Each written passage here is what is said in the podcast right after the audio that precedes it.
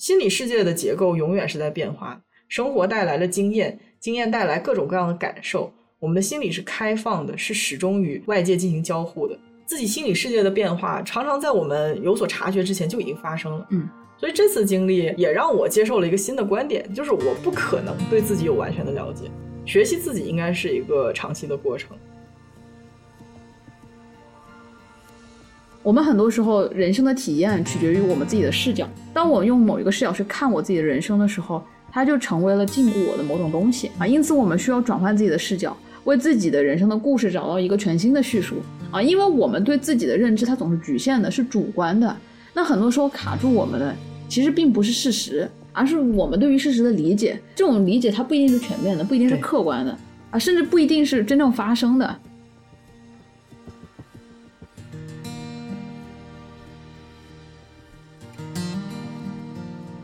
投诉者的个人叙述通常都是关于两个主题的，一个是自由，一个是改变。首先是自由，我们相信自己本该是自由的，但是突然某件事情的发生，让我们感到自己没有自由了，被卡住了啊！就比如说，在我工作的第二年，我在浏览这个招聘信息的时候啊，就突然意识到自己的经历好像只能读博，然后做学术。如果不读博，我的未来就没有出路。那这个时候，我就感到自己失去了选择的权利，我把自己活死了，说土一点啊。那另外一个主题改变。很多时候，我们想要改变某些困境，但是我们真正希望的是自己身边的人事物做出改变，从而让我们脱离苦海，而非改变自己。因为对于要如何改变自己，我们一无所知。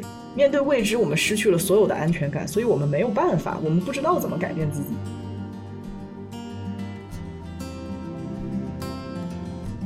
Hello，大家好，欢迎收听啊是猫咪呀。这是一档由爱猫咪更爱人类的老于和小吴共同发起的，在故事里找猫咪的播客。我们致力于挖掘宝藏人物，探索人性的幽微，以及研究一切奇妙人事物之间的连结。大家好，今天是已经两个礼拜没有跟小吴吵过架的老于。是的，今天的我是已经两个礼拜没有和老于吵过架的小吴。没有吵架，主要还是因为小吴对自己的这个情绪啊有了。很好的控制，这里我们要先给他鼓鼓掌，很难得。我以为你会说没有吵架是因为小吴最近太忙了。没有，你忙的时候也会在街上大喊大叫，你知道吗？就是会发发疯啊。最近你的心态真的是平和很多。就是说，现代人打工哪有不发疯的？我又不是对着你大喊大叫，我下班了在街上骂骂老板，怎么了？但是问题是，你知道你一喊，大家都会看着我，就是路人会看着我，我就很不知所措，因为我这个人非常讨厌。注意力，你不是告诉我不要太在乎别人的目光吗？我觉得我现在对我的行为非常的自豪，在街上大吵大叫怎么了？跟你们有什么关系吗？所以就是我这个非常讨厌聚光灯的人啊，还是在顶着巨大的压力安慰你，把你拉回家。我还记得那天下班就整个人有点崩溃。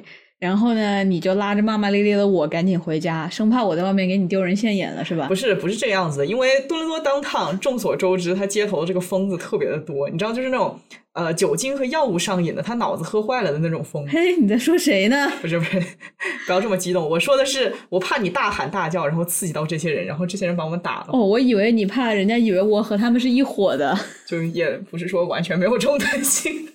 真的是特别体贴呢，这一茬我倒是没想到，是吧？所以就是我一路小心翼翼的，在不火上浇油的前提下，飞速把小吴拉回了家。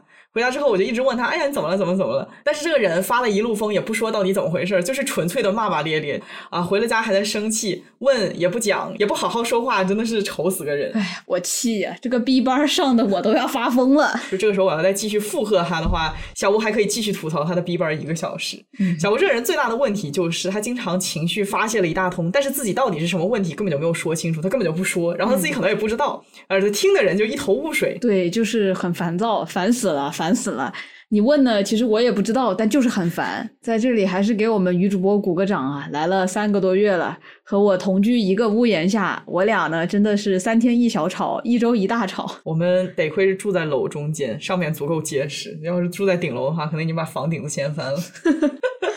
当然，我觉得这不是我的问题，不是你的问题，就是不完全我的问题。可能你占个你占个七八成吧。我不是，我觉得我们两个有点犯冲，你知道吗？就莫名其妙。事实上呢，虽然我脾气不太好，但我真的没有开玩笑哦。我在生活中很少和别人正面起冲突。哦，是谁那天 把来买东西的人骂了一顿？没有，那是特殊情况。因为我觉得和别人吵架发生冲突很浪费时间，所以我大部分时候就能忍则忍了。我的话就是脾气本身就比较温顺，哦，也就是在爸妈面前我会比较任性啊，就是还有小吴，偶尔吧。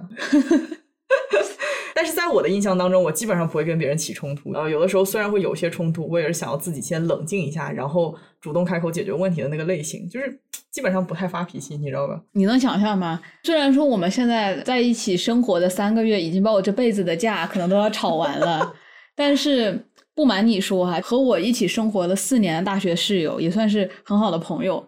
我们就四年来一次都没有正面吵过架，而且我上一个室友也是脏的我想骂娘，你懂吗？但是我从来没有和他正面撕逼过，就我不是那种抓骂体质，就我能忍则忍了。我觉得是这个样子，可能是我们两个之前好脾气全靠不跟别人走得太近。啊，是有这个可能性。真的，我跟我原来的室友也是，我原来大概有过，就从高中到现在大概有过七八九个室友这个样子，嗯每一个都非常的和睦，你知道吗？哦，你说对了，我觉得就是这个问题，就是跟你越亲近的人，越了解对对方的人，反而更容易起那种特别大的冲突。。对然后，如果你只是跟生活中随便认识的人起冲突的话，其实那个就比较的抓嘛。对，对，我们这种是真真正正的，就是 conflict。真的就是你内心深处的我的自我和你的自我产生了一些冲突，就不是那种突发性的事件引起的一些冲突，你知道吗？嗯就是真的是我的性格和你的性格可能在某些方面真的很不合。对，所以说情况就是我们两个呢，正常情况下在正常的生活中都不容易和别人起冲突，嗯但住在一起之后呢，这个内心非常的紧密的两个人，就总是会因为出其不意的事情吵起来。哎，等一下，你这个用词哈，出其不意，我觉得你给他添了八百层滤镜吧。就这么说吧，上个月我们基本上每一天都会因为一些鸡毛蒜皮的、无关紧要的破烂事情吵到天崩地裂。真的，我一点都没有夸张啊。就比如说，我给你们想一个事例哈，就是这个盘子和碗应该放在抽屉里，还是应该放在橱柜里？就我到现在还是觉得放在抽屉比较好，我是抽屉党，但是我妥协了。你还要吵的话，我就告诉你，我还是非常坚定的认为要放在橱柜，因为橱柜它之所以叫做橱柜，它就是为了放餐具。你看你这个用词，为什么橱柜就是放餐具，抽屉就是放杂物？就我们能不能不要被这个厂家拿捏了呢？怎么方便？怎么方便怎么放呀？定在厨房上方的这个柜子呀，它叫橱柜，这个是很多人传下来的经验，你知道吗？这个不是厂家定的，厂家就只是按照需求做事，那需求肯定是在先的呀。我才不管这些社会建构论的东西，就是我就是我，我要创造我的现实。它就是两个柜子，上面是开门的柜子，下面是有抽屉的柜子。就是他非得要创造自己的现实，就导致他们家放了很多东西都非常的不符合逻辑，你知道吗？非常的乱套。好的好的，打住，我们就按照现在这么办吧。已经要吵到听众头晕了哦。就这个话题一出，又可以吵半天。诸如此类的吵架原因还有什么？呃，酸奶要草莓的还是香蕉的，对吧？就是怎么会有人喜欢香蕉味的酸奶呢？我真的想不通。买回来之后，你不是吃的很香吗？我吃的很香的是那个菠萝味的。我觉得你就是在选择性记忆，你吃香蕉的吃的也很香，而且你我还告诉你你要加草莓酱进去，这样就哦变，成那个是因为草莓好吃。那个是因为草莓和香蕉的啊组合好吃。不行不行不行哎呀，我不要跟你吵了，还录不录？不录我就离，我要离家出走，不录英语主播又要离家出走了。收拾行李回北京。我真的是。哦，对，我还没有说完，还有什么？呃，柜子的门应该朝左还是朝右？超市的购物小票，呃，拆过的信件是扔还是不扔？然后还有什么？呃，吃黄豆芽还是绿豆芽？面包用蒸的还是烤的？到底是谁会蒸面包呀？就是有一种品牌就叫蒸面包呀。还有什么先吸地还是先拖地等等等等，我就觉得还蛮神奇的。就是说我从来没有想过，我们两个能在这么多的事情上都处在完全的对立面。现在我们经常会做一些推测，就是我们拿一样东西出来，如果我非常喜欢的话，我就会推测小吴一定会非常不喜欢。结果大部分时间我推测都是正确的。而且我们俩性格其实也相差蛮大的。我呢，就是做事非常的雷厉风行，就说到做到。但是老于他就啊磨磨蹭蹭，磨磨蹭蹭，磨磨蹭蹭。所以就经常对我絮絮叨叨、絮絮叨叨、絮絮叨叨。我不絮絮叨叨，你就继续磨磨蹭蹭啊，然后你就骂我絮絮叨叨，我还嫌弃你有这功夫耍嘴皮子，不如赶紧干活，你不要再磨磨蹭蹭了。然后我就会非常气气的把活干完，我就会想他能不能不要这么絮絮叨叨的要求我把活干完。大家发现了吗？我们俩就会因为所有的事情吵起来。哎，而且我总结了一下规律，就一开始我们都会有一个自己的主观偏好，然后我们都很坚持，而且会据理力争，僵持不下，越挫越勇。嗯，然后在理性无法解决问题的情况下，我们就会开始情感攻击。比如说老于就经常说我在打压他的选择，我不尊重他的偏好啊，我要搞家庭霸权，然后我就很委屈啊，我可不是这样的人啊，你喜欢个啥子？我也没有阻止你喜欢呀。然后接下来就会上升到人身攻击了，说什么哦，你就是这个样子的人，你看见没？刚才又说了。然后我觉得我很受伤，我就觉得跟这个人日子实在是有点过不下去了。你确实是没有阻止我喜欢，就是我可以意念上喜欢他，但是我不可以买他。你说这个跟阻止我去买有什么本质上的区别呢？我不是，你这个人怎么会这个样子啊？这个巧克力牛奶哈，高糖分，一升一瓶装，我又不喝。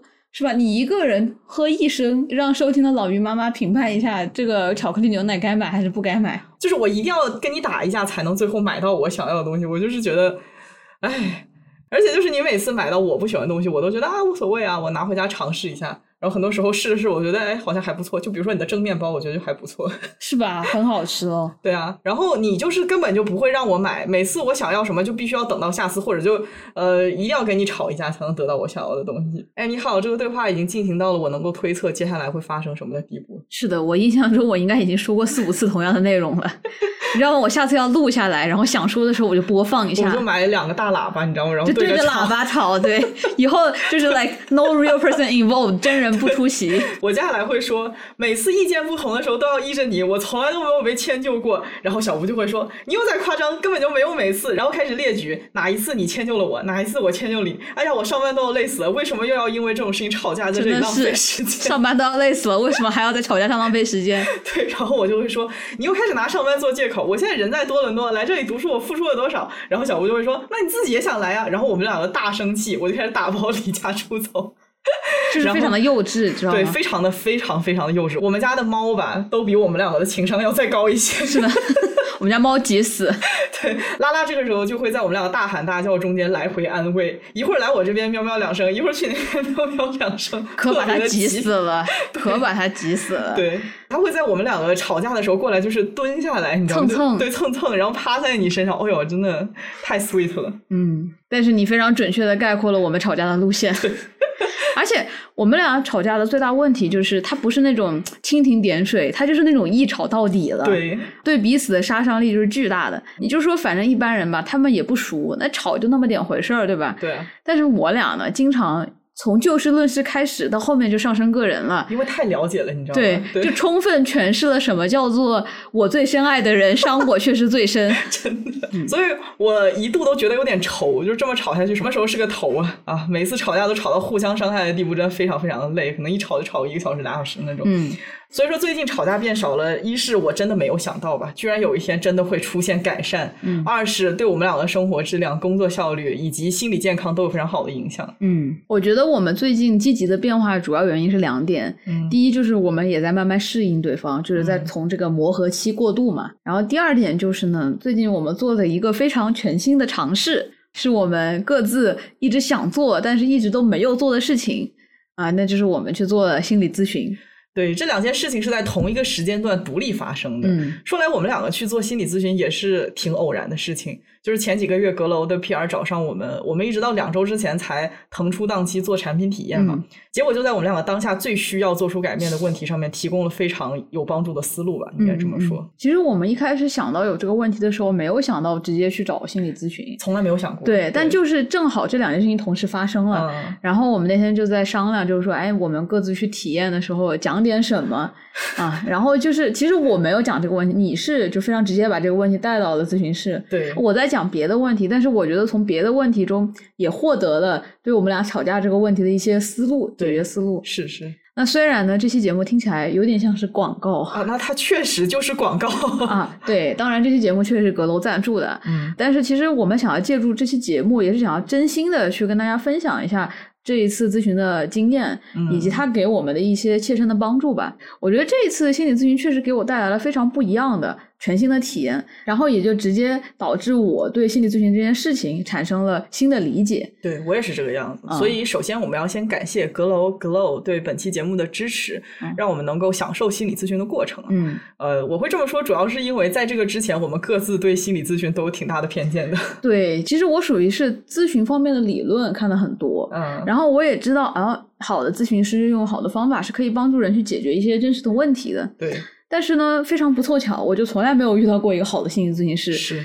然后到了最后呢，逐渐开始想这个问题的时候，我就已经对心理咨询这个事情已经充满了偏见，嗯或者说完全的不信任。对，我觉得小吴的偏见是比较显性的，而我是更加隐性的。嗯，我也是在做完然后反思的过程当中才发现，哦，其实我的偏见并不比小吴的少，只是不那么显眼而已。嗯嗯啊我之所以对心理咨询有很大的偏见的原因啊，其实就是我说的，我没有遇到过一个好的心理咨询师。然而，我其实心理咨询的时候的状态都非常的差。嗯其实就是每一个去心理咨询的人，他一定是状态非常的不好，他才去找心理咨询师的。嗯那如果这个时候你遇到了一两个非常糟心的心理咨询师，你就会觉得很很崩灰心，对对，然后我呢非常不巧，就是在两次我可能人生中非常低谷的时候，遇到了两位非常差劲的心理咨询师。对小吴之前好像是在学校做的心理咨询，对吧？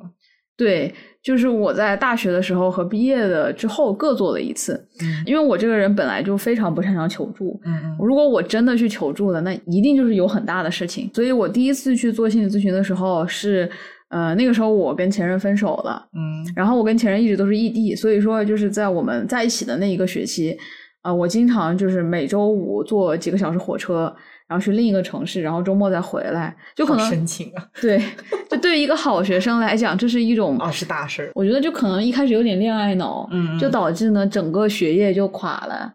但是嗯前提是这样子的，就是我整个大学可能四年都是那种满绩点，然后就开始这段恋爱，然后他就对我的人生造成了一些比较 毁灭性的影响，比如说他得了一个 B，Oh my God，that's 不 so serious。不是不是，是我有一门课我期中考试就挂了。哦，然后当时就不是特别好嘛，但是嗯就是你在那个恋爱的那个镜头上，你就会觉得，哎呀，成绩什么都不算什么，对吧？我现在在享受人生中最美好的事情，但是就是非常不幸，就是遭遇到了一些情伤，然后到了期末的时候，当你要面对这个无法逃避的期末考试和你已经和前任分手的事实，前面的一切都显得付之对，东就是流的感觉。就是感觉你你整个人就非常的后悔，你知道吗？对对就是你不知道你这学期在干嘛，但是现在要期末考试了，嗯然后你的成绩可能是非常的差的，嗯，我就非常的焦虑。然后那个时候，因为也在准备研究生的那个申请嘛，嗯我就觉得完了，这个成绩这么差，那么学校的 offer 就会有点问题。反正当时是一个就非常焦虑的心理状态，然后没有办法好好的准备考试。嗯所以呢，在一种极度的焦虑下，我就去了学校的心理咨询室。啊，那当时呢，一个好处啊，就是他给我开了张假条，让我推迟了期末考试。At least you got something，you know。但是这是唯一一件好的事情了，就整个咨询，就是可能是最好的事情。也不知道该为你开心还是该为你难过。对，第一次当然就是我来讲我的这个问题，然后讲着讲着就崩溃了，嗯然后就开始鼻涕眼泪就一起下来了。嗯，后来人家看我状态这么差，那下了个诊断，就是焦虑、抑郁。抑郁情绪，对，对，这个这个很正常。抑郁情绪就还一开始就还不能算是抑郁，他只说你有了这种对症状症，状。嗯。对，因为这个事情就是其实持续时间挺长了，有一两个月了吧，从分手到期末考试，嗯。所以呢，他就推荐我去了学校的心理咨询室。反正是什么原因呢？可能是因为对方可能经验也不是那么的够，然后也有可能是就是他对于我这个症状并不是能够非常有效的帮助，嗯反正各种各样的原因吧。这个过程再复述一遍，我都觉得很糟心 啊。呃，我去了两次，头两次的时候呢，他就是会一直问我一些问题，大概就是一些标准的，就是那种问卷型的问题，比如说，嗯哎，你最近怎么样啊？然后你经历了什么呀？你为什么难过呀？嗯然后，哎，你这个难过持续多长时间了呀？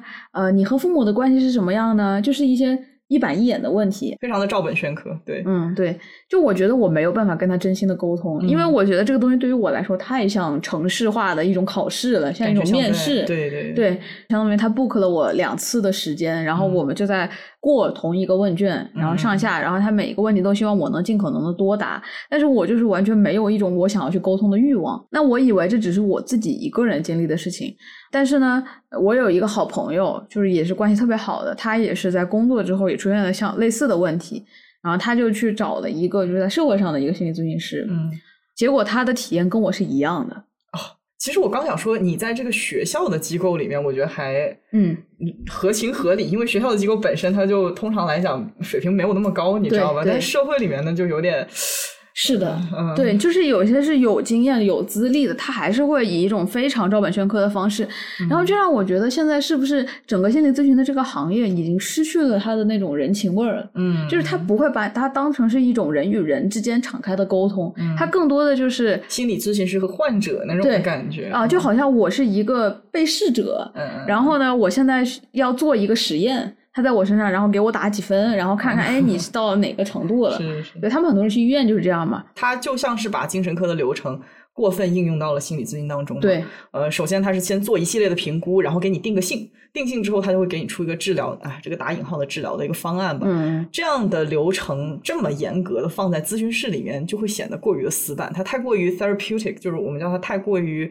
呃太具有治疗性了。对，就是你一踏进那个地方，你就知道哦，他要问你问题，他要给你诊断，对，然后你就说到他给你的这个治疗方案哈，嗯一种什么感觉呢？你知道那些东西都是正确的，都是有用的，但是怎么听怎么不爽。比如说啊，他跟我说。哎，这位同学，你现在呢有一些这个学业上的压力，那么我们现在推荐你去学校的这些几个几个机构啊，学生的一些组织，你可以去寻求一些帮助，然后你应该多交一些朋友、嗯啊，然后你要去自己的社团，要寻求一些这个同辈支持。哦，他在告诉一个爱人，你应该 多交一些朋友。我的天哪，That's very helpful。然后他会跟我讲一些非常普遍的话嘛，就是、呃，其实也不是你一个人这个样子都很正常，情绪上的一些波动影响了学业，这是非常正常的，因为你就在一个情绪比较大起大落的一个年龄段嘛，啊后青春期嘛，啊、然后他就建议我去多呃运动，然后。保持一个饮食的平衡均衡，在这个时候心情不好的时候，尤其不要暴饮暴食。呃，还说了，哎，要去冥想，我的天呐，就好像你运动的还不够多，就好像你的饮食还不够均衡一样，对我当时就很委屈，你知道吗？就是因为我的饮食已经非常的均衡，已我经不能再均衡。哎呦，哦，天真的，很糟糕。嗯嗯，而且我那个朋友嘛，就是跟我一样在社会上寻求心理咨询的朋友，他第一次去完心理咨询回来之后，他说：“你看，我拿到了一个抑郁的诊断报告。”然后他讲的一些东西，我觉得我在互联网上都可以查到，还骗了我一百二十美金，真的，人就是已经更崩了，你知道吗？嗯我就想，很多学生他刚踏入大学，他正在一个快速形成认知的一个阶段。嗯啊、我们今后的社交方式和他人、和社会、和自我相处的方式，都是在这几年被塑造的。但是学校的心理咨询师却没有让学生觉得自己真正的被看到、被尊重了，嗯并不觉得自己能够去敞开的去沟通自己的问题。嗯啊，这是非常糟糕的。他只是提供了一些很泛泛的心理指导，这不会起任何的作用。嗯因为这些信息都太普遍公开了，对吧？当我们去搜索，哎，为什么我不开心，或者是我怎么样能让自己的情绪更加的好一点，这些就是 Google 会告诉你的东西。是，或者你问我都行，我也知道，我连 DSM 五都可以直接给你背出来。对，问题就是我们知道这些东西是好的，只是我们不知道要怎么达到那个好的状态。所以说，我们去见心理咨询师，不是不知道自己有问题，我们不是想要那张诊断。啊，也不是因为我们不知道有调节的方法，就是因为我们不能够好好的自我调节，才去看心理咨询师的，不是吗？如果读书就能懂的话，我们为什么需要老师呢？对吗？就是我不可能通过书本，或者我不可能通过理论知识获得所有的经验，你知道吗？对，我虽然也是心理专业的，但是我自己一直非常抗拒去学校咨询，就是因为我非常抵触你说的这个过程。嗯我也是听过很多朋友跟我反馈说，这个流程太过于程式化，嗯然后非常的不人性化，就是没有共情的那种感觉，你知道吗？嗯原本我去了是想要倾诉我自己的烦恼，获得的却是某一种权威，specifically 这个 DSM 五啊，这个东西我不是刚才说我自己都背过，就是抑郁症三个月多少多少次，这个东西我我都知道的，对吧？呃，它这个东西给我的一个定义，这就会让我对于我到底是来干嘛的感到非常的迷失和很困惑。对，我觉得解决问题的方式，并不是说我对你这个东西定个性了，然后嗯哎，对于这一个性质的问题，我给你一个解决方式。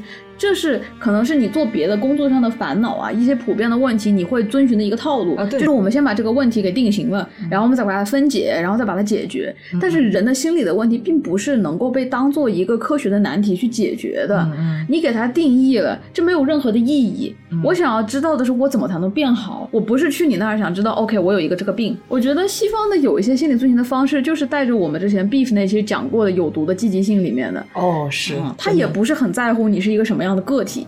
我感觉不到他对于任何我个人的关心。他把我当成一个病人，他让我去走一套流程，然后这套流程的终点是把我变成一个积极的、经常冥想的、运动的、会调整心态的、健康的人。是啊，仅此而已了。嗯然后还有一个现象，我不得不说啊，就是北美这边的精神类药物实在是太滥用了。嗯我很多同学是这样的，他们先去了学校的心理咨询室，然后去见了专业的咨询师，然后呢就推荐到了心理医生那儿，就是感觉人在一个传送带上，你知道吗？从这个地方到那个地方，反正就这么一圈完了之后呢，到了心理医生那里，哎，发现你通过问卷被诊断出了中度抑郁，好的，那我就会给你一些调整情绪的药物，你吃了之后呢，你就会被这个东西更少的困扰。对，所以精神类药物滥用其实特别的常见，就是因为特别好装，你知道吧？对呀这话我不知道该不该说哈，但是就是很多时候你装一下，就比如说有一些人在考试的时候啊，他想去学校校医师骗一些聪明药过来，就我们叫它聪明药，但是是治疗 ADHD 的一种药物啊，就是让你更加的专注这个样子，让你在嗯考试的时候变得更加的。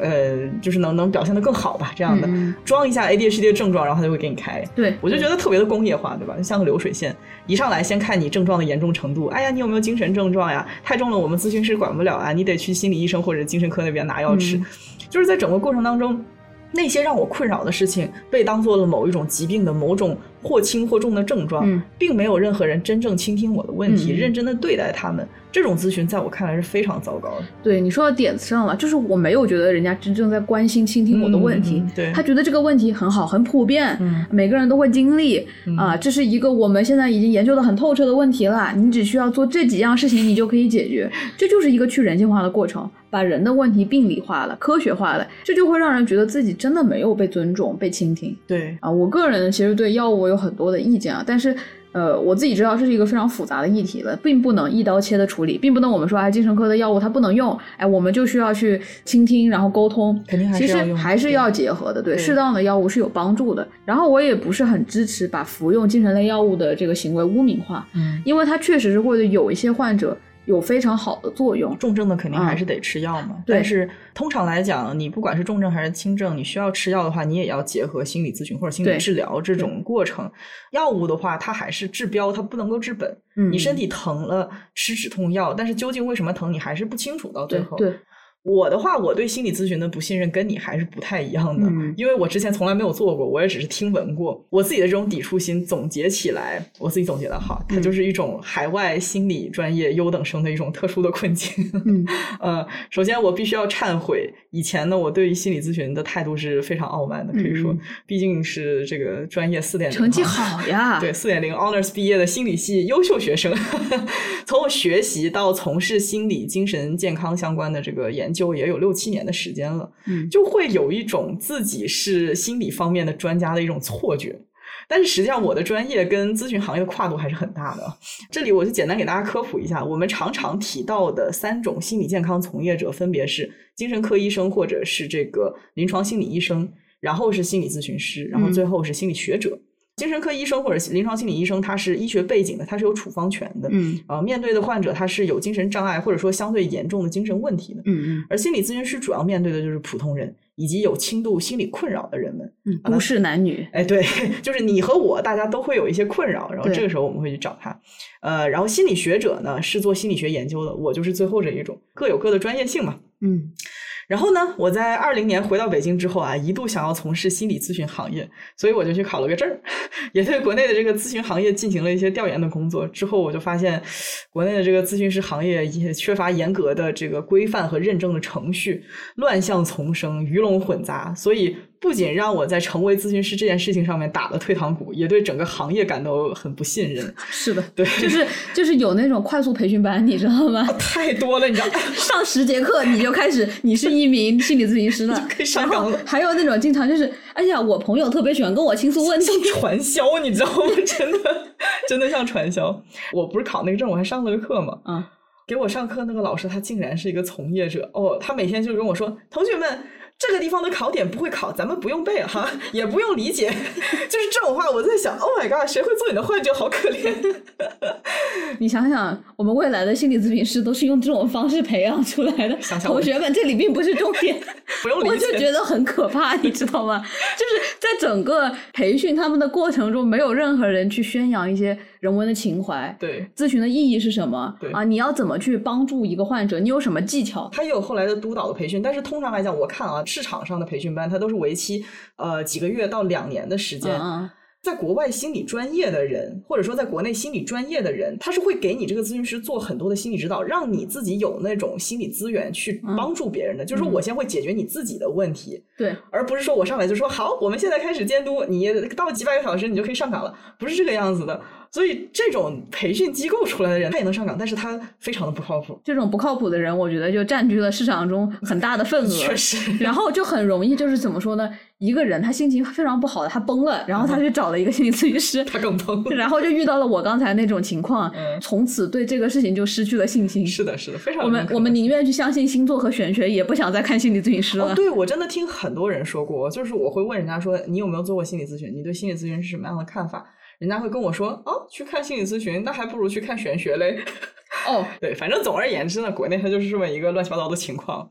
然而，国外的咨询师他也并没有让我感到放心。一方面呢，是小吴刚刚说的，呃，这个过于程序化的问题啊；另外一方面，就是我作为一个母语是中文的土生土长的中国人，整个这个求助过程当中，我遇到的语言障碍和文化冲突都成了阻碍。嗯，不是说我英文说不好，而是说我们之前不是讲这个双语者说不同语言的时候性格都不太一样。嗯嗯，我就感觉我在说英文的时候，我的性格、我的心理就非常的健康。我觉得在说英语的时候，你整个人就是非常的打开，非常的直接。啊，对对，我又理性，我又 chill，对吧？我该干什么，不该干什么，我简直不要太清楚明白。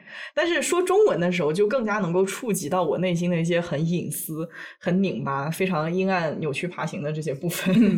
呃，所以我觉得用英文求助对我来说真的没什么用。我觉得还是因为我们的语言，就我们对英语习得的一个环境，还是一个比较学术的环境，比较学术、比较工作。我们我们接触到的英语的大部分的用法都是描述事实，嗯或者是进行一些日常的对话。对然后我觉得真正是内心比较幽微的那部分啊，嗯它其实是没有办法在这种语境下去进行任何的练习的。对对、啊是这样。所以说你的语言它根本就不能够去覆盖这些场合。嗯，所以当我们用英语去和咨询师对话的时候，就会觉得我好像也说不出来有什么问题，我没觉得我有什么问题。就是每一句我都是 I don't know，我不知道，对，他好像是这样，他又好像是那样 I 样。think I think I'm good。我跟英语咨询师的时候也是，我要不停的去解释，哦，这是我们中国有的事情，啊然后我家长是这个样子的，那在中国呢，很多家长都是这个样子的这，就是个文化冲突嗯，是。对。然后我要一直解释，哎，我成长的环境是什么什么样的，但是我始终会觉得对方是带着西方的视角来看待我的问题的，我还是一个被凝视的一个东方人，嗯嗯，会让我觉得很难受。啊、所以就是因为这个语言各方面的问题，我没有办法诠释自己，没有办法完整的呈现自己，啊，没有办法充分的表达自己，嗯，所以那种堵塞感是充斥在整个咨询的体验中的。对，就比如说我在跟阁楼的我的中文咨询老师聊天的时候，提到的一些非常具有文化特色的这些点，就比如说你刚才说的家庭啊、教育环境啊嗯这些的，我什么都不用解释，他就能理解。但是如果想要一个西方的咨询师达到同样程度的理解，我可能得再用两次谈话来解释，嗯呃，或者说他可能根本就不能理解。嗯嗯、单就这一点的话，我的谈话欲就会减半。所以说这次其实和讲国语的心理咨询师沟通啊，然后恰巧我觉得我们俩都遇到了挺不错的老师的，嗯，就让我整个印象其实非常的不一样。对，所以我觉得啊，就是能够线上完成这个事情，我还是挺开心的。我也是，啊因为海外党 就是真的是我在这边没有找到合适的心理咨询师。对对，而且刚才我们说国内的咨询师不是鱼龙混杂嘛，嗯，但是阁楼在挑选咨询师这方面就比较能够让人放心。嗯，他们平台的初选的标准啊，就是要持国家颁发的二三级证书，或者说你要有临床与心理咨询专业出身的这个背景。因为国家取消了这个专业考试之后，市场上就像我们刚才说的，涌出了各种乱七八糟的培训机构，你给点钱，几个月就能上岗。阁楼就不会去招募这些市场上咨询机构派发证书的咨询师，嗯而且每一位咨询师在过了初筛选之后，还会再经历五次的筛选，最终通过率不会超过百分之三，是远远高于行业标准的。然后咨询师们上线之后，还需要参与两周一次的团体督导，监督、修正他们自己的咨询工作。嗯，其实我一直觉得，在这种大环境之下，好的咨询师非常依赖口耳相传，所以我跟小吴也是试用了阁楼 APP 之后才敢去做推荐。嗯啊，尤其是对于我跟小吴这样有中文咨询需求的海外时差党。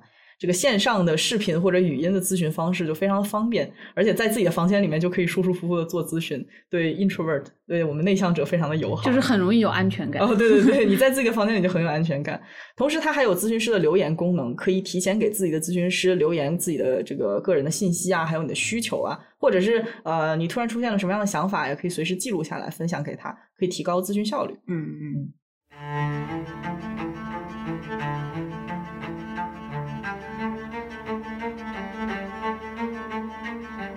前面我们说到了开始心理咨询的契机和一开始出于个人偏见的对心理咨询的不信任，但其实呢，我们两个尽管行动上面非常的犹豫和迟疑，我们心里隐隐都知道我们是非常非常需要心理咨询的人。我为什么会这么讲呢？或者换句话说，是什么样的情况会让我们意识到，哎，我们该做心理咨询了？嗯，美国心理协会 APA 给出的官方建议就是，如果你被一件事情困扰。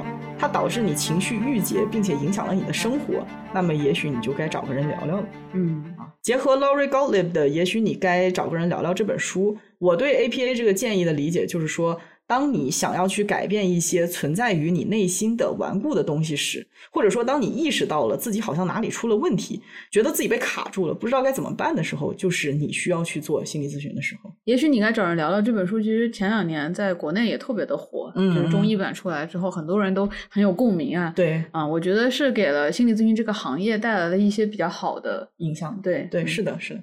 那这本书的作者 Laurie 是美国知名的心理学作家和心理治疗师。他为《大西洋月刊》撰写的《亲爱的治疗师》这个专栏，会邀请他的读者给他写信啊，诉说他们自己的故事。嗯，然后在阅读这些故事的时候呢，Laurie 就发现这些求助者的个人叙述通常都是关于两个主题的，一个是自由，一个是改变。嗯，首先是自由，我们相信自己本该是自由的，但是突然某件事情的发生，让我们感到自己没有自由了，被卡住了。就比如说，在我工作的第二年，我在浏览这个招聘信息的时候啊，就突然意识到自己的经历好像只能读博，然后做学术。如果不读博，我的未来就没有出路了。嗯，但是同时，我真的觉得我自己不是读博那块料，我不想做学术，我也读不下来。那这个时候，我就感到自己失去了选择的权利，我把自己活死了。说土一点啊，呃，未来就是一片灰暗。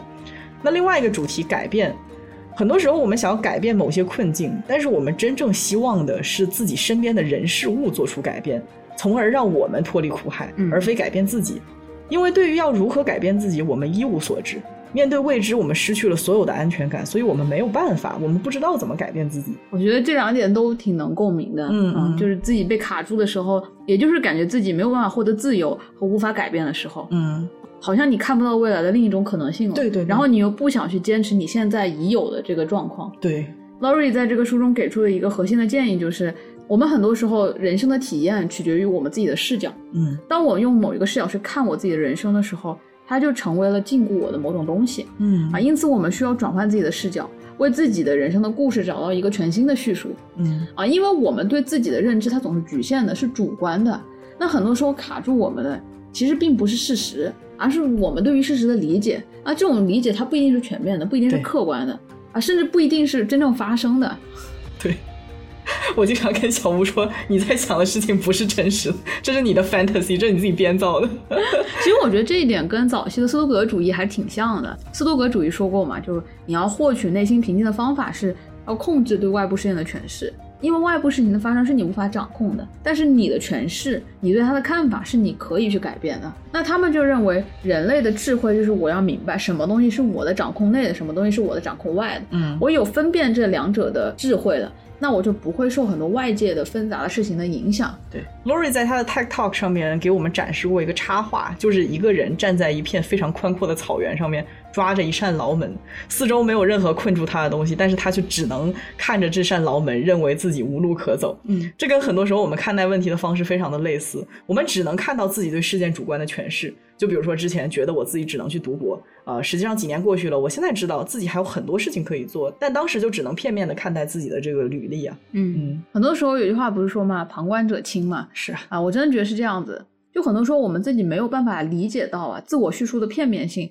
我们会固守的坚持自己的观点，从而变得悲观无力。啊，也就是卡住了。嗯然后我觉得心理咨询它可能最好的一点就在于一个第三者，他是可以旁观你的人生，但是他是一个受过专业训练的旁观者，嗯他可以用一些技巧啊，带领你去真正的看到事实是什么样的。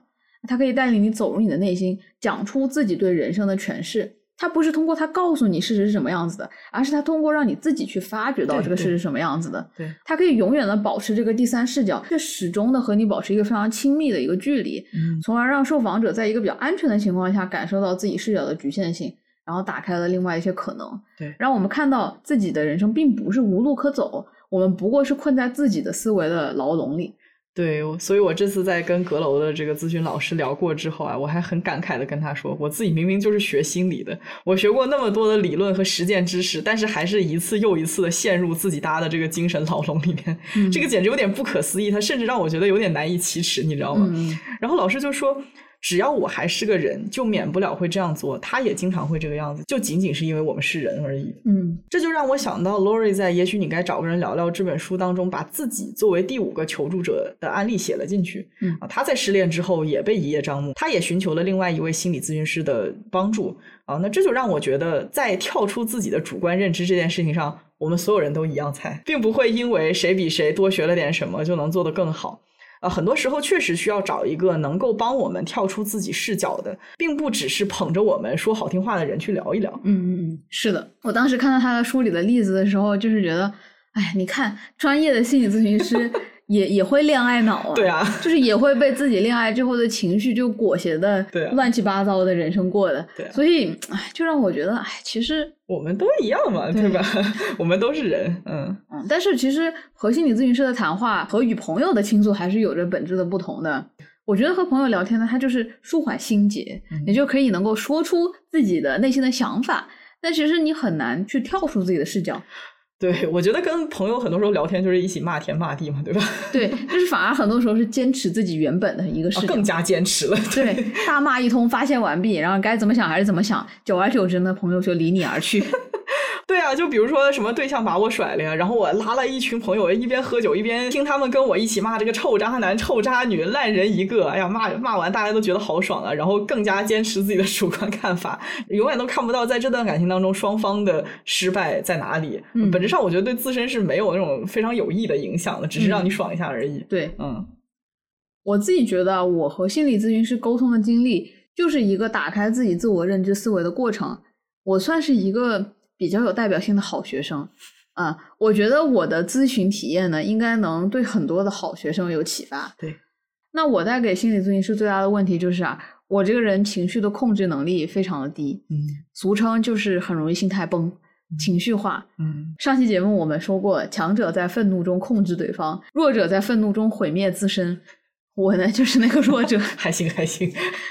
不能好好的掌握自己的情绪，经常就在冲动下做出一些决定。对，就像我们刚才说的，小吴这个脾气一上来就很容易失去理智，然后过后就非常后悔自己的冲动行为。不知道你们学生时代有没有遇到过那样的好学生啊？平时踏踏实实，考试处变不惊，任何时候你都看不到他心态的波动。我就是那个反面，虽然我也成绩很好，但是我经常就是慌啊、不安啊、嗯恐惧啊，嗯然后我那个成绩波动就是比较大。啊，你成绩波动大吗？我以为你成绩一直都很好，只是你心态波动的比较大，我是这么理解的，。就是因为我和第二名的差距比较的远，所以我在第一名的位置，成绩波动比较大。我的天呐，我离开直播间了，再见。打扰了，打扰了。没有，但是我能够感觉到，就我的发挥会有一个比较大的波动，就不是说一直都很稳定，有时候也会被自己的情绪绑架，不能好好专注的做自己的事情。嗯所以说，结果就是不管自己多么的优秀啊，得到多少外界的认可，我还是会被那种焦虑的情绪绑架。嗯我还记得我刚上大学的时候，就刚出国，刚离开家，很多事情就不能适应。然后第一年，你知道我那个崩溃啊，就是所有人都在玩的时候，我就经常在图书馆哭到凌晨一两点，呃天呐。情绪很崩溃，嗯，也没有好好的玩。虽然说第一年的学业都保持的很好的完成了，很痛苦的完成了。真的很痛苦的完成了。嗯嗯，其实很多时候就是你自己在那里焦虑、在哭的时候啊，你就会觉得，哎，算了，不读了，我要回国了。但是当这个焦虑的劲儿过了之后，当你静下心来，你就发现这些事情都很简单，很快就能做好。但是在焦虑上头的时候，就是没有办法做事情，你就不断的陷入那个情绪黑洞，你就出不来。哎呀，可愁死了！我觉得这个就是小吴的心魔。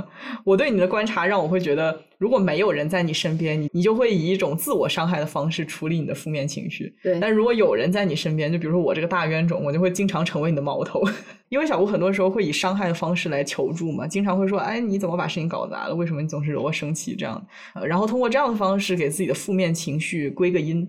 但是，就像我们在《怒呛人生》那期说的，伤害了别人，并不会让自己感到很舒服，因为你总会面对那种被抛弃的不安全感。所以我常常觉得，你那些无法控制的焦虑和恐惧，会直接和间接的让你感到更加的焦虑，非常占用你的心力。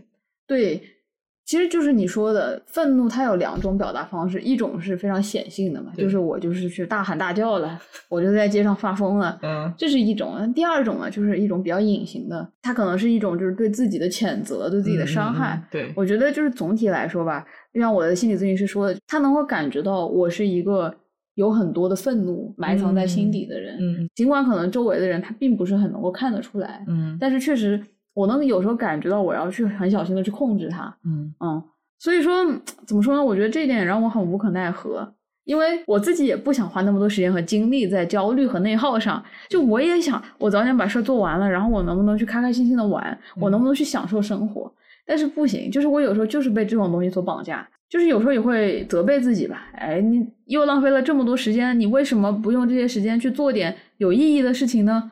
其实这也是一种对自己的谴责。你总是期待你的每一分钟都是有意义的，这其实也是一个很大的问题。你不接受自己那种负面的情绪。对对，嗯，在刚刚咨询的开始嘛，我就和咨询师分析了我焦虑的来源。他一开始也会问我一些比较大的问题，比如说我焦虑是什么感觉，有什么事情会让我感觉到焦虑。但是和我之前填问卷最不一样的就是。他并不是哦，这个问题结束了，我们去下一个，而是他真的会很仔细的去听，你在讲述这些东西的时候，去捕捉到一些非常细微的东西，嗯嗯，比如说我讲到某个点的时候，他会觉得这个点很关键，然后他就会继续问下去，嗯，然后这一点呢，会让我觉得他真的是有非常认真的在听我说话，嗯嗯，然后我们就发现，其实我焦虑最集中出现的时候，就是当我要完成某种挑战的时候，一个挑战性的目标在面前了，我就会焦虑，而我在不确定面前，就会有很多。呃，臆想，它不是真实，它就是我的臆想。我这个人就很悲观，我就总是会想到一些非常非常糟糕的结局，就是从我这件事情没干好到我的人生就完了。对，小吴经常这个样子，所以他特别的害怕。嗯，然后就感到恐惧。嗯，所以呢，当他问我，他说你为什么要给自己那么多的挑战和压力呢？你放下一些又会怎么样的时候，那我就怔住了嘛，因为我没有想过不去跟自己较劲的可能性。嗯，就比如说。我在工作的时候也这样子的。我有一个导师，就是他不是跟我直接工作的，但是我们会偶尔的两三周聊一下。然后我们聊的大概第一二周的时候，他就问我：“你做这份工作的时候，哎，他最吸引你的是什么？”然后我讲了一大通，我就会跟他分析嘛，我就会觉得现在哪些东西它是不稳定的，而我要做的呢，就是我要尽可能的去获得更多的技能，我要更多的去充实自己，让自己变得更有实力，我要不停的学习。然后当时我那个导师他就说：“他说。”你能想这些，就是作为你这个年纪，你想的已经很早了。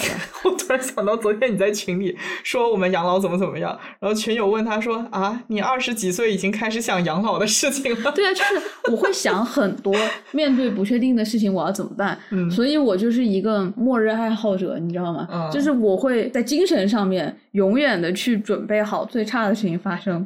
哦，所以你的 hoarding disorder 是这么来的呀？对，会囤很多东西在家里啊，嗯，然后我想到有一次很好笑，你那次飞过来的时候吧，你下了飞机，然后我们当时在吃饭，你就说是不是我上飞机的时候你在想我要出事故怎么办？就是我真的会去想，哦，如果他不能来了，那我该怎么办？就是我接下来我要花多长时间去调整我自己的状态，然后我怎么样再找到下一件我觉得有意义的事情去做？我的天呐，哦，对，我突然想起来，你在那个就是我们那个回国三部曲里面说到你在出车祸的那一瞬间想到的东西，对我真的会想很久，然后我会把所有的那种有风险的情况我都考虑到，那就导致我这个人呢特别适合投资。你知道为什么我还喝酒吗？就是因为酒精呢，它会让你不去想那么久的东西，它会让你比较的思维停留在一个比较短期的一个阶段。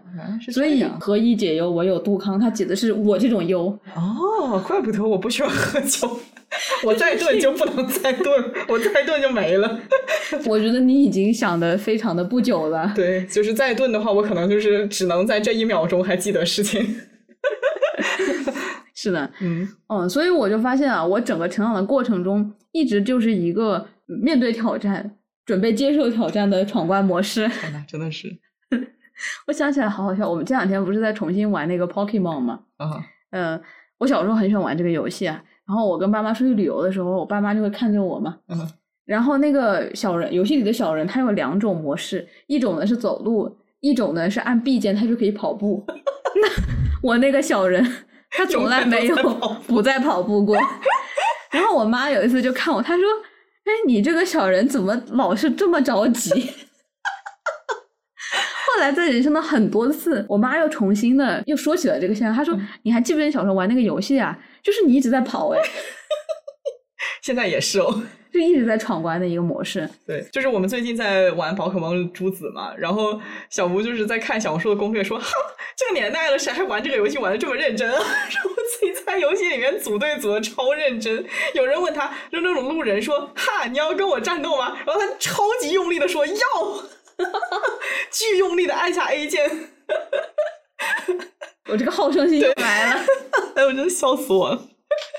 一直就是这么一个模式嘛。而且从我小时候玩游戏还能看出来一点，就是 你知道有些人，比如说我们要去打下一关了，嗯然后就会练级嘛，对吧？嗯我每次就是我会我会到我的那个级别到了一个就是已经能够非常轻松的过关的时候，我再去过关。嗯那么这个时候他就没有挑战的乐趣了，因为你知道你肯定能赢。对，但是他在道馆的通常的台词就是，哼，不堪一击。我发现老于玩这个游戏吧，他就很有意思，他也不修炼，他也不练级，他就直接去，然后每次都被菜。他这样也不好，因为像他这样玩游戏呢，我一般玩到中间几个道馆，他就玩不下去了，因为我赢不了。对，就我觉得我们需要在两者之间找一个平衡。对我们两个这个打组合就很好。对你不能像我这样过度的去准备，准备的太好了，不能说是你 overkill。嗯，过度准备，过度过度准备，对对，我觉得我总是就过度准备了，我准备的太好了，所有的问题都想到了，我全部都准备到了，所以它就不构成问题了。但是我又会想到新的问题，我这样就很累。嗯但是他呢，就是完全不准备，那这个样子呢就不堪一击。对我就不堪一击，不堪一击。哦，怪不得你适合当程序员呢，你就是想到所有边边角角有可能出 bug 的情况。对，我的程序写的可好了，就是那天同事看我写程序，他说。你这个已经把所有不可能遇见的问题 都想到了，哎，你知道我真的是跟你这一点完全相反。我写程序就是 be like，今天我的同事问一下，哎，Cynthia 这个地方又有一点问题，该怎么办？我明天又问我一下，Cynthia 那个地方又有问题，该怎么办？我从来不想任何极端情况。你就是兵来将挡，水来啊对对土掩。对对对对对，嗯嗯，是这个样子的，所以就导致啊，我整个成长，我形成的思维惯性就是，我要看到挑战，甚至我要给自己创造挑战，哦然后我要想到解决方法，想不到呢，也要硬逼自己，嗯啊、把自己填的很满，嗯啊、然后努力的、拼尽全力的去克服挑战，达成目标。哦嗯，所以就其实你说我这种人成绩好也是有原因的。你这肯定成绩好呀！我哎呀，这可真的是 这种模式呢，就成为了我可能生活到现在一个主导的一个模式。嗯，我的咨询师呢，非常非常非常不给面子的叫他什么僵化了，对不对？僵化了。对，他说你这种思维方式已经僵化了，嗯它是你的一个底层的思维，就是一个一直在运转的一个系统。嗯然后遇到所有的突发的问题的时候，我都会调用这个系统去解决。嗯那么我觉得非常好运的就是啊，我的这个被培训出来的系统呢，它面对社会上的大部分的问题都是能够非常好的解决。嗯，这就是为什么我是一个好学生，我也是一个好员工，好员工。非常厉害的程序员。我觉得这是非常幸运的，因为我们这个时代，它可能就是需要一些这样的人去解决问题。是的是的嗯，所以也带来了很多理想的结果吧。他就不断的去强化我这个底层思维，我就觉得它很好使，我就拼命的使。嗯那就从上学使到了研究生，去从研究生使到了工作，啊、完成工作。然后当我开始学哲学了之后，我发现，哎，它其实也很好使。嗯因为 guess what，这也是一个你需要去面对挑战，然后去解决挑战的问题。嗯那现在这个挑战并不再是一个非常显眼的问题。他比如说我在读这个书，我发现我有点读不明白了，那么普通人他可能就放下了，但是我不会，我就会一直较劲儿，我就会一直去思考这个东西。嗯嗯嗯，所以哪怕是到现在做播客吧，它也是一个非常好使的一个解决问题的方式。是说的更土一点，我觉得就是坚持，就是你要坚持不懈的去处理问题，自律带来胜利。说的难听一点就是钻牛角尖儿。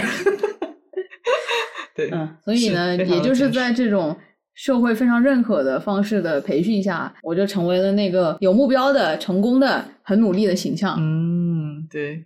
所以说，每一次遇到可能会阻止目标完成的事情的时候，小吴就会非常的警觉，然后他就会开始焦虑。可能也是因为这个原因，小吴特别不会应对计划之外的突发事件。对，对，而且我觉得让你这种思维方式更加僵化的主要原因，就是你真的很聪明、很周全，你有那个能力一直克服那个挑战，哪怕这个代价是把你自己逼死。对，嗯，我记得我之前跟你讲，好学生其实只要失败一次，你意识到自己输了也能活，你会放下很多东西，你知道吗？我以前也经常想啊，如果小吴他能输一次，其实可能不是什么坏事，就他不会这么累了，你知道吧？但是我们小吴呢，他就是不会输，对吧？小吴不服输，小吴嗯不认输。永不认输。说来惭愧啊，尽管我自己思想上非常认同左翼的理念，然后也坚持的运用批判性思维看待事物，嗯但好像根本没有意识到我自己有如此明显的问题啊。所以，当我的咨询师指出以后呢，我就充分的意识到了，这就是韩炳哲所提到的攻击社会嗯啊。韩炳哲在《倦怠社会》中就提过，他说我们现在生活的是一个攻击社会，一个充斥着焦虑的社会，它是一种被内化的资本主义。嗯就是我们每个人都心甘情愿的把自己训练成资本主义下面最需要的那个样子。就像我这种思维形态，它就是一个资本主义下面最需要的一种哦，真的是，打引号的人才的形式。嗯对，就是一种能为社会做贡献，并且不断的去激励自己。并且你会觉得，哎，我有进步了，我会因此很满意，嗯我甚至会放弃一些呃物质的回报，因为嗯我觉得，哎，我现在的感觉我自己在进步了，我在学东西，对吧？那在这样的社会下呢，很多人就成为了被驯顺的主体，啊，我们就奋力的、心甘情愿的去追求自我潜能的最大化。哎，我们追求进步啊，我们要永远确保自己是成长的，一直在上升的路上。那一旦停滞不前，人就会陷入极端的焦虑中。你之前求职的时候跟我说，如果你在一个岗位做了两年，然后你再找一个同样等级的岗位，这样的话写在简历里面就会很不好看，因为人家看到就会觉得你没有在前进。嗯，我当时在想，哇，金融这个行业真的是累死人了。是的，就比如说你做了四年，你还在同一个的岗位上面，人家就会觉得你是不是工作能力有什么问题。然后我之前帮朋友准备面试的时候，其实我们最重要的就是你要让人家看到你这条路是一直在上升的，嗯是让人看到你是有潜力的。嗯因为除了一条上升的路，你没有办法证明自己以后还会一直上升。他们需要看到你来这个工作，你也是一直想要在上升。嗯嗯如果你就是一个躺平的一个简历的话，那么很好的公司他不会想要用你。嗯，哎呀，所以扪心自问啊，多少人多少人会甘心在工作中受到剥削？不外乎就是两种原因：第一，升职了，加薪了，让人家看到你的进步了；哎，第二，就是公司告诉你，我们会让你学到新的东西嗯。啊，我们会给你提供很多的资源。但是最后的后果是什么？我升职了，我加薪了，我得到了更多学习的资源了，然后我就不停的加班员工。对，对我就不断的自我激励，我成为了更好的员工，我无偿的提供了更多的劳动。对，众所周知，可以学到新东西是一种 self seduce，叫做自我引诱啊。这是大家不知道的哟。哦，啊，如果众所周知，我们将生活在一个全新的世界里。哦，好期待新世界的到来。我觉得金融真的是所有行业的重灾区啊，嗯因为这个行业无比的强调过劳。啊，就人们会吹嘘自己的工作时间有多么长，嗯，就很多男的，你知道吗？他们会觉得我这周工作了六十个小时、八十个小时，我好棒棒啊！哦，我记得特别清楚，我其实之前搞金融的朋友跟我说，他跟他同事比，说我今天加班加到了一点，他说我今天加班加到了三点，我当时就头脑爆炸，我说你们两个是有什么问题？是的，因为这些人他们会把自己的工作时间、工作强度和他的社会地位挂钩，啊他会觉得我做的时间更长了，我就更重要。啊比如说我们说投资银行这些人啊，是不是你的朋友圈里有那么三四七八个凌晨两点钟还在我还在看报告，明天我就要去公司做调研了，嗯我现在要带领公司上市，我这是不一样的。啊是不是会有那么一些人经常发五点钟了还在通宵，希望这把能成功？人家公司 IPO 了还要热烈祝贺，关你什么事情啊？真的是，哎，有句话不是说的好吗？资本永不眠。其实金融打工人多多少少也有点，你不能够真正享受生活，你要投入一场又一场的工作中。你上班你要劳动，你下班的社交也是在劳动啊。你就连健身都是为了塑造自己的形象劳动，就没有真正的舒心的放松的时刻。你见过凌晨四点的华尔街吗？啊，你见过是吗？我虽然没有见过凌晨四点的华尔街，但是我看到过凌晨两点还在加班的小吴，还是不够上进，你知道吗？怎么才加班到两点钟啊？你你你你还不去公司？是吧？饶过社恐吧，真的尽力了，还是输在了内向的性格上啊。不过我觉得小吴上班之后确实也被影响了，他从早到晚一直都在劳动，精力非常的充沛，甚至充沛过了头，我感觉。没有，我是虽然很充沛，但是也经常喊累啊。小吴他这个人，他充沛体现在。呃，他不能够一秒钟没有事情做，嗯，没有事情做的时候他就难受，而且得是正事儿，所以说排队啊，或者是通勤这种事情对他来说就格外的痛苦。所以我们两个有一个永恒的矛盾，就是我问你你现在干了什么，然后老爷会告诉我我处理了一些嗯必须处理的杂活，是的呢，然后我就会觉得好像也什么都没有干，会很忙碌。他就是觉得除了工作以外的事情都不是要干的事情。那我问你。你说打扫啊，或者是你把家里面整理的更加的整齐，更加的有生活的气息，我觉得对我来说这些都是正事啊。然后还有处理一些人事的事情，比如说回一些消息啊，这些对我来说都是很正经的事情啊。但是小吴看来就是啊，你这一天我什么都没做，但是我觉得我做了很多事情啊。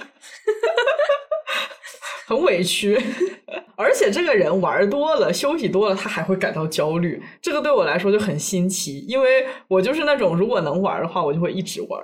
不过，我觉得成功学的读物会告诉我们，小吴这种是成功人士该有的状态，而我的话就会被打上慵懒、懒散的失败人士。你不要滥用“慵懒”这个词，懒散的失败人士的标签。就我不会主动做正事，如果不需要的话。是的，我都不知道为什么很多年作为别人家的孩子啊，嗯，就是说哎，你们怎么不能和他学学？但是真的学到我这个地步，要去看医生了。我学不到呀，太难了。真的，嗯，你刚刚说的活着就在劳动，它就是一种自我强迫。嗯，我担心自己不够努力，还不够上进，这真的是足够让人焦虑了。嗯嗯。但是我们所有人在成长的过程中，是不是也一直被鼓励啊？你要去强化你自己的这种思维方式呢？就是你要更努力，你要你要一直保持成长，你要终身学习。其实“终身学习”这个词，就是我们刚刚说的这个倦怠社会里面最常用的一个词。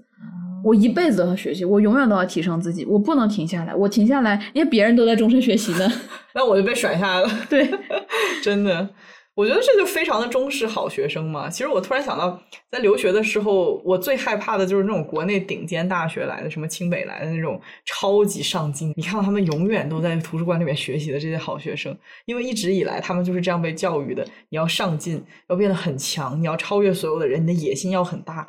在他们周围，我会感觉我自己的压力很大，因为我是那种我不管是学习还是生活，我都有一个自己感到舒适的节奏。在这些人身边的时候，我节奏就会被打乱。你说对了，我大学的时候也遇到过那种清北来交换的吓人学霸，嗯，而且他们这种能出来交换的，都得是学校里面成绩特别好的，对对对对对，所以是尖子里面的尖子。然后我们这群学霸见面呢，就是每天的沟通就会让我觉得很无聊。就是，哎呀，你好厉害，不不，你比较厉害，商业互吹，学术互吹，真的累了，你知道吗？就是比较是吧？嗯，就是韩炳哲说的，它是一种无止境的自我督促。嗯，因为当你觉得别人很厉害的时候，你就会觉得我是不是要进一步的提升自己啊？要和他们保持步调一致啊？你会永远觉得你自己还可以做得更多、更好，还可以更向他人学习。这种所谓的谦卑，它也是一种内化了的自我的规训，嗯，甚至说是自我折磨，因为是没有止境的。你永远都可以找到比自己更强的人，然后你永远都是我要向别人学习，我要去督促自己，我要变得更强。但这些都是幻觉，这些都是被内化的资本规训。因为我们人的努力才是资本的燃料，也只有人们更充分的燃烧自己，我们才能让这团资本之火熊熊燃烧，对吧？对呀。所以，当马云说能九九六是你们的福气的时候，我就觉得，操，低调低调，这可不敢讲。就是因为一些企业家成功的人，他们不断的去告诉你，你要更努力，你要更强，你要保持一种终身学习啊，我们才会活得这么累。真的是，哎呀，非常讽刺的一点就是，我在阅读韩炳哲的时候，我对这段真的特别的有共鸣。但是，就好像我还是把它当成一种社会现象来研究，我从来没有将这种社会面的焦虑和我自己时不时的疲倦啊、生气联系在一起。我们作为一档人物心理分析的节目，分析了很多角色的心理啊，但是我好像从来没有对自己的情绪一探究竟，而且并不是只有我一个人会陷入这样的思维啊。我觉得这是一种非常普遍的，就是人们非常在意外部的事情，也非常在意自己在外部人眼中的形象，但是却非常少的进行一种自我凝视。啊，所以第一次在跟咨询老师聊完了之后，小吴从房间里走出来，一副正在思考的样子，就是他有点懵懵的。我就问他说聊的怎么样了呀？然后他简单给我总结了一下，之后他跟我说，他的咨询老师跟他说，他从来没有好好照顾过自己，就是那个总在挑战极限，并且感到焦虑和恐惧的那个自己。这一点让他看到了从来没有见过的小吴。对，我觉得我的批判思维让我看到了全局的暴力啊。却没有让我看到自己也是受害者的身份，嗯，所以我就觉得，当老于加入了我的生活后呢，我的生活有了一些非常大的改变，就是出现了一个巨大的不确定因素。不，我觉得就是我从来没有见过这么摆烂以及乐观的人。干嘛啦？还好啦。所以说，第一个改变，我就觉得我们俩贪玩的时间 明显的变多了。哦，真的。老于真的是一个践行着努力工作、努力玩的人。嗯，他工作和玩都很拼命，而且非常喜欢玩。他几天不玩了，他就会说：“啊，小吴，我们已经几天没有出去玩了，我在家里会哭。”哎，对，是真的。我的话呢，我一个人就真的是非常不喜欢出去玩啊，就是在家里啊 血居，然后健身、看书。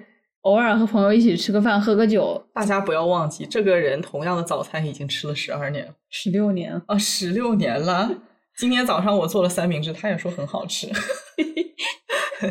是的，但是老于来了之后呢，我们的首先食物它就变得更加丰富，是。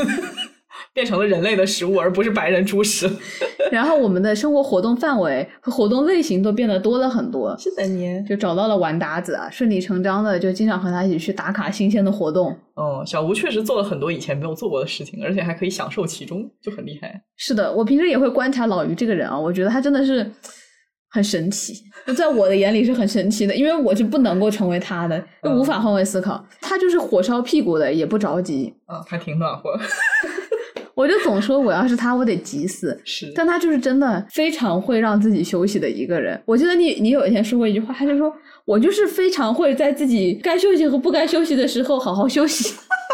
对，在休息这件事情上面，我从来都不会一点不含糊。嗯，对，这个是我的优点，也是我的缺点嘛。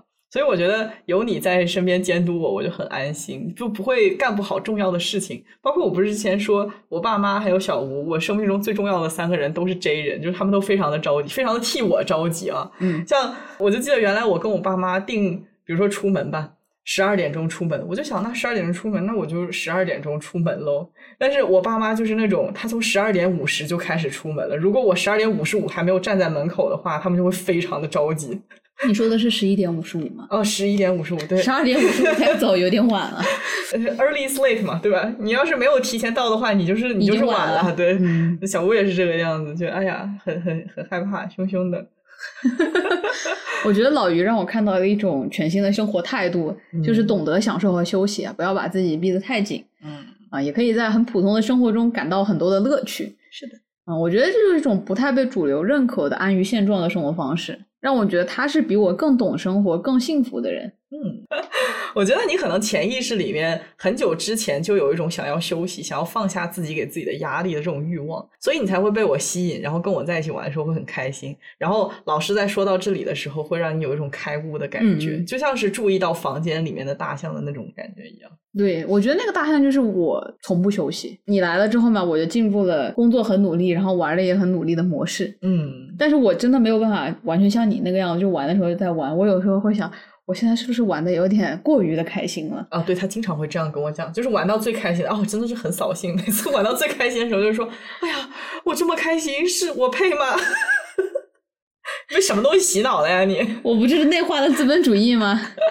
哎呀，哎呀，有时候也会被老板的 PUA 带着走，嗯，尽量的不落入他的圈套。但是我觉得我还有很长的路要走。是，嗯，然后啊，这是我和心理咨询师聊的第一点，就是不懂得休息，不懂得照顾自己。嗯嗯嗯。另外一点聊到呢，就是在人际关系中的焦虑感。众所周知，小吴是一名社恐，他那个 I 一的那个指数啊，他的 introvert 内向指数高达百分之九十三。但是我其实比较惊讶于你竟然还有百分之七的社交需求。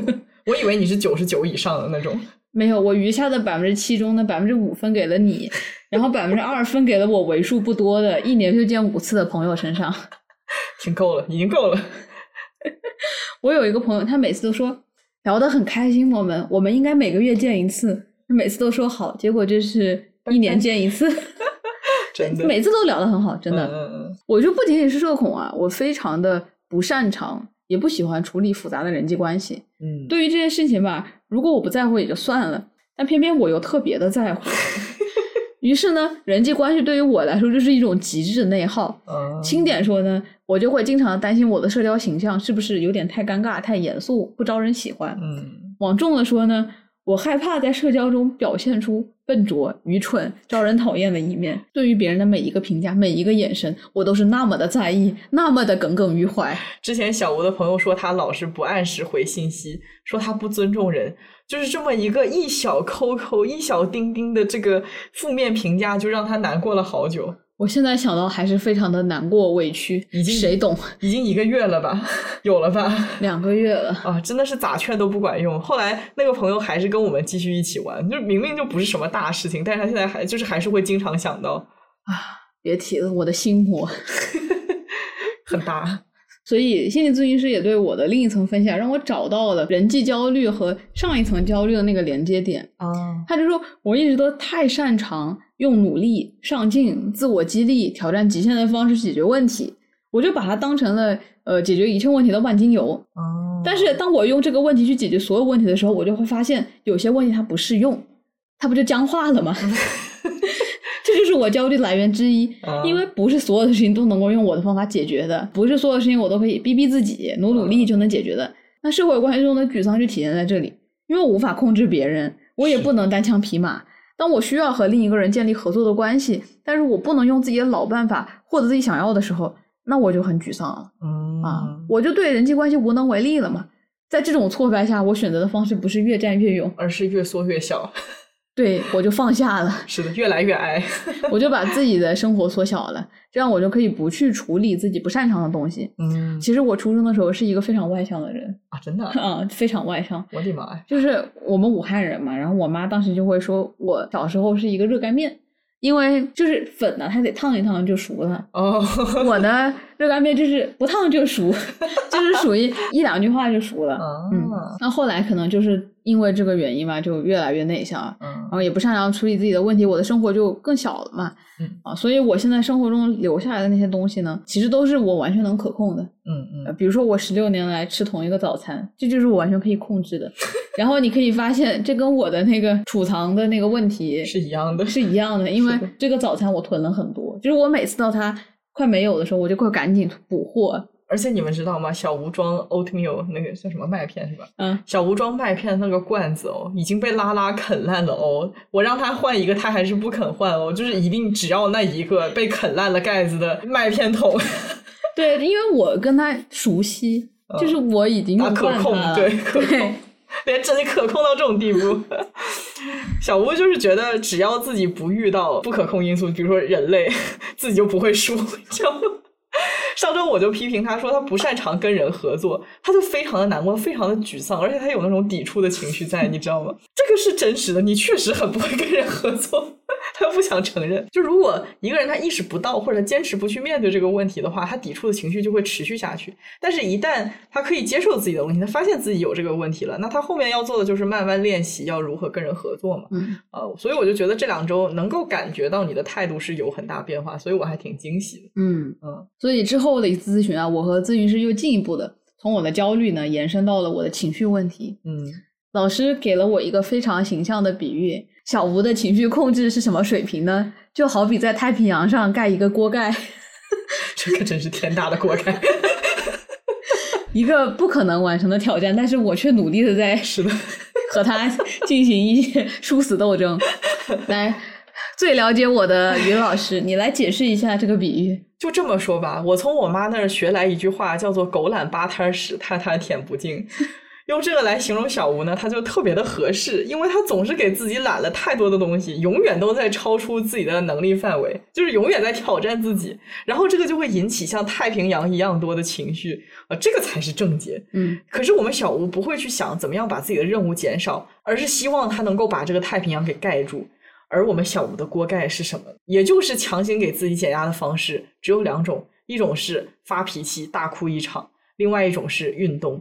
啊，还有一种就是吃一些安神的补品，我觉得这呃第三种应该是那个 placebo effect，叫什么安慰剂效应，是不是？运动是很有效的啊，对，对我以前啊，经常有那种在健身房边哭边跑，就是一个奇观。这个人的人生就很多抓马。我会挑在那种没有人的时候，我就可以放心的边哭边跑。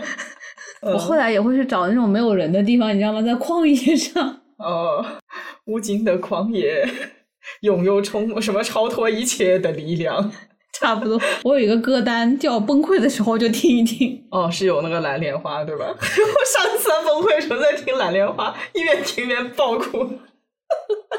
一些一些一些特殊的解压方式。是的，哎呦，哎，你好，我印象特别深的就是有一次我们因为无法按时完成任务就吵架嘛，然后我的思路就是这个死线本身就是我们两个自己定的，也不是说晚一天世界就毁灭了。无法按时完成任务，那真的没有办法，那我们延期一天那也 OK 吧？那就是因为你对于 deadline 从来就不尊重，你就不会觉得这是一个死线，它叫做死线，就是因为它是一个死的。对我对我来说应该是活线。小吴他就非常的生气，而且他非常的痛苦，就是他也没有什么理由，呃，今天就是累死，我熬夜到天亮，我决战到天亮，也必须要把这件事情完成。于是他去吃了一些安神的补品，并去跑步，然后回来继续逼自己，有点吓人的。就是说我这个人啊，其实有时候做事情就很直接嘛，嗯，很多时候我干就完事儿。但是你说的对，而且情绪这方面，当我不怎么管他的时候呢，你就掐死他。对，但是他并不管用，你知道吗？因为情绪它是不能够被掐死的。然后我就发现更好用的方式就是我不去接触情绪的焦虑源，嗯，就我尽量的不和那些让我情绪急剧波动的人打交道。但是不管是哪种方法，就是说你用这个跑步去抵消，武汉人主打一个抵消，不是是我们我们吴家，哦，你们老吴家 主打一个抵消啊。Anyways，就是我无论是抵消还是躲避，他都没有去真正解决这个问题，他没有被消除。它只是压下去了，嗯，所以呢，我体内就像一个高压锅，我平常呢就还挺正常的，但是到了某一个时刻，它就会开始 biu 就开始爆炸了，你知道吗？这也就是为什么平时我的心情都非常的平和，但是到了一个临界点就被触发的时候，它就爆了，嗯嗯，那我们老于呢？如果说我是易燃易爆炸，它就是易燃物，我是火柴，它就非常的会气人。不是我说的，他妈妈也这么说的哦。因为你跟我妈性格就是有点像，就是她只是老练的暴脾气，你是年轻的暴脾气，你知道吗？但是你真的非常会气人啊！是的，确实，这个我承认。我和你妈都被你气得够呛。嗯，真的，你就是特别会在一个空气已经开始摩擦的时候，你就会哎点火了，一阵猛出，然后直接的后果呢，就是你会被误伤。嗯，就是其实你也没有好到哪里去。你还是会被伤害到，但是不知道为什么你还是要继续在做这种尝试。嗯，反正就是你来了之后，我的这个引爆次数有明显的上升。我这是在给你治病，你知道吗？我要不是这么频繁的气你，你怎么会看到自己的问题呢？哎呦，你还在耍嘴皮子？我没有，我觉得这就是事实。我的咨询师他首先让我看到了哦，情绪它并不是我可以消除的东西，嗯，它就是我整个人的一部分。它就在我的身体里，它是我的大脑里的一部分，是我的思维里的一部分。所以，当我说想要去控制和消除我的情绪的时候呢，这是不现实的。因为我这句话的描述是，我觉得情绪是一个独立于我的东西，是可以抽离出来的，是我可以去消灭的。但这是不可行的。所以说，他是一开始劝我打消这个念头，扔掉你的锅盖。然后又谈到我一开始的这个咨询问题啊，是我想要更好的情绪管理。他就指出来，他说你有一个认知误区，在于不是你管理的太少了。而是你管理的太多了哦，好有道理啊！啊，真的是啊，是的，我觉得我并不是不会管理，而是我一直在管理，就是因为我一直在管理，所以才出了问题。嗯，更重要的一点是我们聊到了一个认知系统的一个问题，就是说你的整个人的情绪，它是你的认知环境以及你的生理的相互的作用。很多时候呢，让我对情绪带有主观色彩的，它并不是情绪本身的好与坏，而是我对它的认知。哦，我觉得这个真的挺有启发的，因为你可能一直以来认为自己的坏脾气和这个易燃易爆的情绪不是好的东西，因为它会让你内耗，它会打扰你的工作，而且也让你变得难以接近。你觉得那是应该被压抑的，但是实际上，如果是一个情绪管理健康的人，他会把情绪当做一种信号来看待，对，就说某些情绪的出现是影射了自己的某种欲望，所以通过察觉情绪，可以更好的把自己照顾好。但是小吴就是习惯了认为情绪是不好的，察觉到了他就会选择去压抑。对，其实跟疼痛是一样的，就是你觉得疼痛是一个不好的东西，所以你一直想要去吃止痛药啊，或者用各种方式把它消除掉。对，但其实一个健康的人，他会把疼痛当成是某种身体信号。啊，然后就当我疼痛的时候，我知道我该照顾自己了。对对对，情绪上面也是一样的。当你情绪出现了问题的时候，不是那么好，不是让你那么舒服的时候，你选择的方式是直接把它当成是一种负面的东西去消除掉它。那这就是刚才说的止痛药，嗯嗯，而更健康的方式是我把它当成是我内心的或者是心理的、生理的一些信号，嗯，提醒我啊，我现在要去更加的关注我自己，照顾我自己了，嗯。嗯，所以呢，我反而觉得，因为我太注重于管理这个情绪，而忽略了我自己的自我关注，也忽略了它底层原因的交互，嗯嗯，在有一次访谈的时候，我们就梳理了我一直的一种思维方式。一开始呢，就是我对自己有过高的要求，然后我不断的对自己施加压力，那就形成了效率和结果导向的思维方式。啊，就是我一直会为自己做计划，然后也担心它不能实现，所以在做任何事情的时候，我都会保持着对环境的那种高度的警惕。嗯，那当我做出一个计划，我又希望它顺利完成的时候，我就会在这个中间不断的去观察嘛，这个环境中啊有什么问题啊，非常警觉，嗯，知道吗？但这个就会让我体内的能量就。失去的特别快，因为你相当于是一个高耗电模式嘛。嗯嗯，一切顺利的时候肯定不会有什么问题，但是一旦出现了意外，你就需要更多的能量去处理它。你这个时候就非常容易到了一个低电量模式，你发现你没有办法处理，你又非常的易怒，然后你就会激起一个恶性循环。嗯嗯嗯。那其实真正困扰我的呢，让我不舒服的，它不是情绪，而是我们刚刚说的更底层的东西，是一系列连带的东西。可能是我内心没有被填满的需求，可能是我长期以来的环境、我的成长方式、我形成的认知。到后来，我自己的情绪也被环境和经历上了一种底色啊！我讨厌脾气和愤怒，因为它给我带来了一种不好的生理反应。嗯，也因此呢，改变了我对它的理解和诠释。而我对效率如此的看重呢，也会让我进一步的认为生气和焦虑是不好的，因为我会想要去省下这些时间，进行更多的自我优化，对吧？更多的休息，然后我又可以精力充沛的去做我自己该做的事情了。是。我是如此害怕跌落和止步不前，以至于不能容忍负面情绪的发生。嗯，所以归根结底吧，我觉得是我的认知引起了情绪的出现，而我对情绪的认知呢，又进一步强化了情绪的作用，又改变了我的认知。嗯，所以我觉得真正需要的还是从自己既有的思维中走出来啊，就是从那个僵化中走出来。嗯，他跟老师聊过之后，真的能看到一些实质性的改变吧？就比如说前两周的一个周末，小吴又被工作压到喘不过气来啊，觉得自己工作了一个礼拜，周末也不能休息。但是这个时候，他虽然发了脾气，发完脾气之后，他会跟我说，觉得自己好累，好想休息。嗯，然后我们两个就决定没有做完的事情先放一放，然后我们出去玩了一个下午。回来之后，觉得心情很轻松，反而效率还提高了。是的，嗯，现在就是刚刚开始吧，新手，嗯，还在努力的。不能用“努力”这个词，一一说到努力，就感觉又在完成任务，你知道吗？是，我在实践怎么去照顾自己啊，是，不要强制内化资本的剥削啊，试着脸皮厚一点，多休息休息，多向老于学习，对。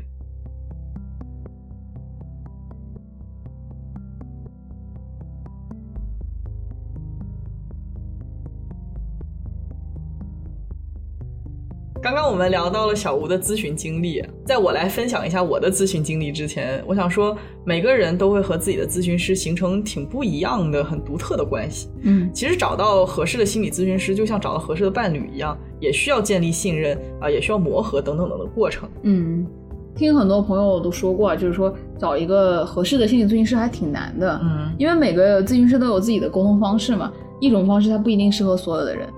所以我之前不去做心理咨询的有一部分原因，也是不想花太多的时间反复的尝试不同的咨询师。嗯，就跟相亲似的，你就是害怕失望，其实。嗯嗯，对。所以这次我觉得还蛮幸运的，就是一开始就找到了自己挺喜欢的心理咨询师。对，阁楼蛮好的一点就是他的那个小助手会根据你个人的评估结果，推荐适合求助者的咨询师。而且你可以随时更换咨询师，因为它是线上咨询，所以更换的成本和压力都会很小。嗯如果当前的这个咨询师风格跟自己不太匹配的话，也可以也可以在保留过往对话记录的情况下尝试别的咨询师，避免一遍一遍复述自己的状况。是的，嗯，从我们各自和心理咨询师的关系中就能看出来，它是一件多么私人化的事情。嗯，对，因为我觉得对于我来说，咨询师他就是一个去沟通、去求助的对象。嗯我的咨询师的沟通方式，他就是更加分析型的，他会倾听我的处境，然后帮我冷静的分析我面对一件事情的反应和态度，嗯引导我从一个更加客观的方式去解决问题，逐渐对自己的问题形成比较清晰的认知。对这是一个理性，主打一个理性。对，他说他的咨询师非常有条理说话，对吧？嗯对我记得就是语言能力特别的强。啊，对我来说，我的咨询师是非常难得的，能够认真听我说话，并且可以帮我找到自己的盲点的，嗯，很聪明的朋友。嗯嗯 对，总体来说，小吴的心理咨询师更加理性，而我的更偏感性。但是他们对我们来说都是各自最合适的心理咨询师。嗯。那现在聊一聊老于的咨询体验。哎，好的，我现在先想回顾一下我去咨询之前的状态。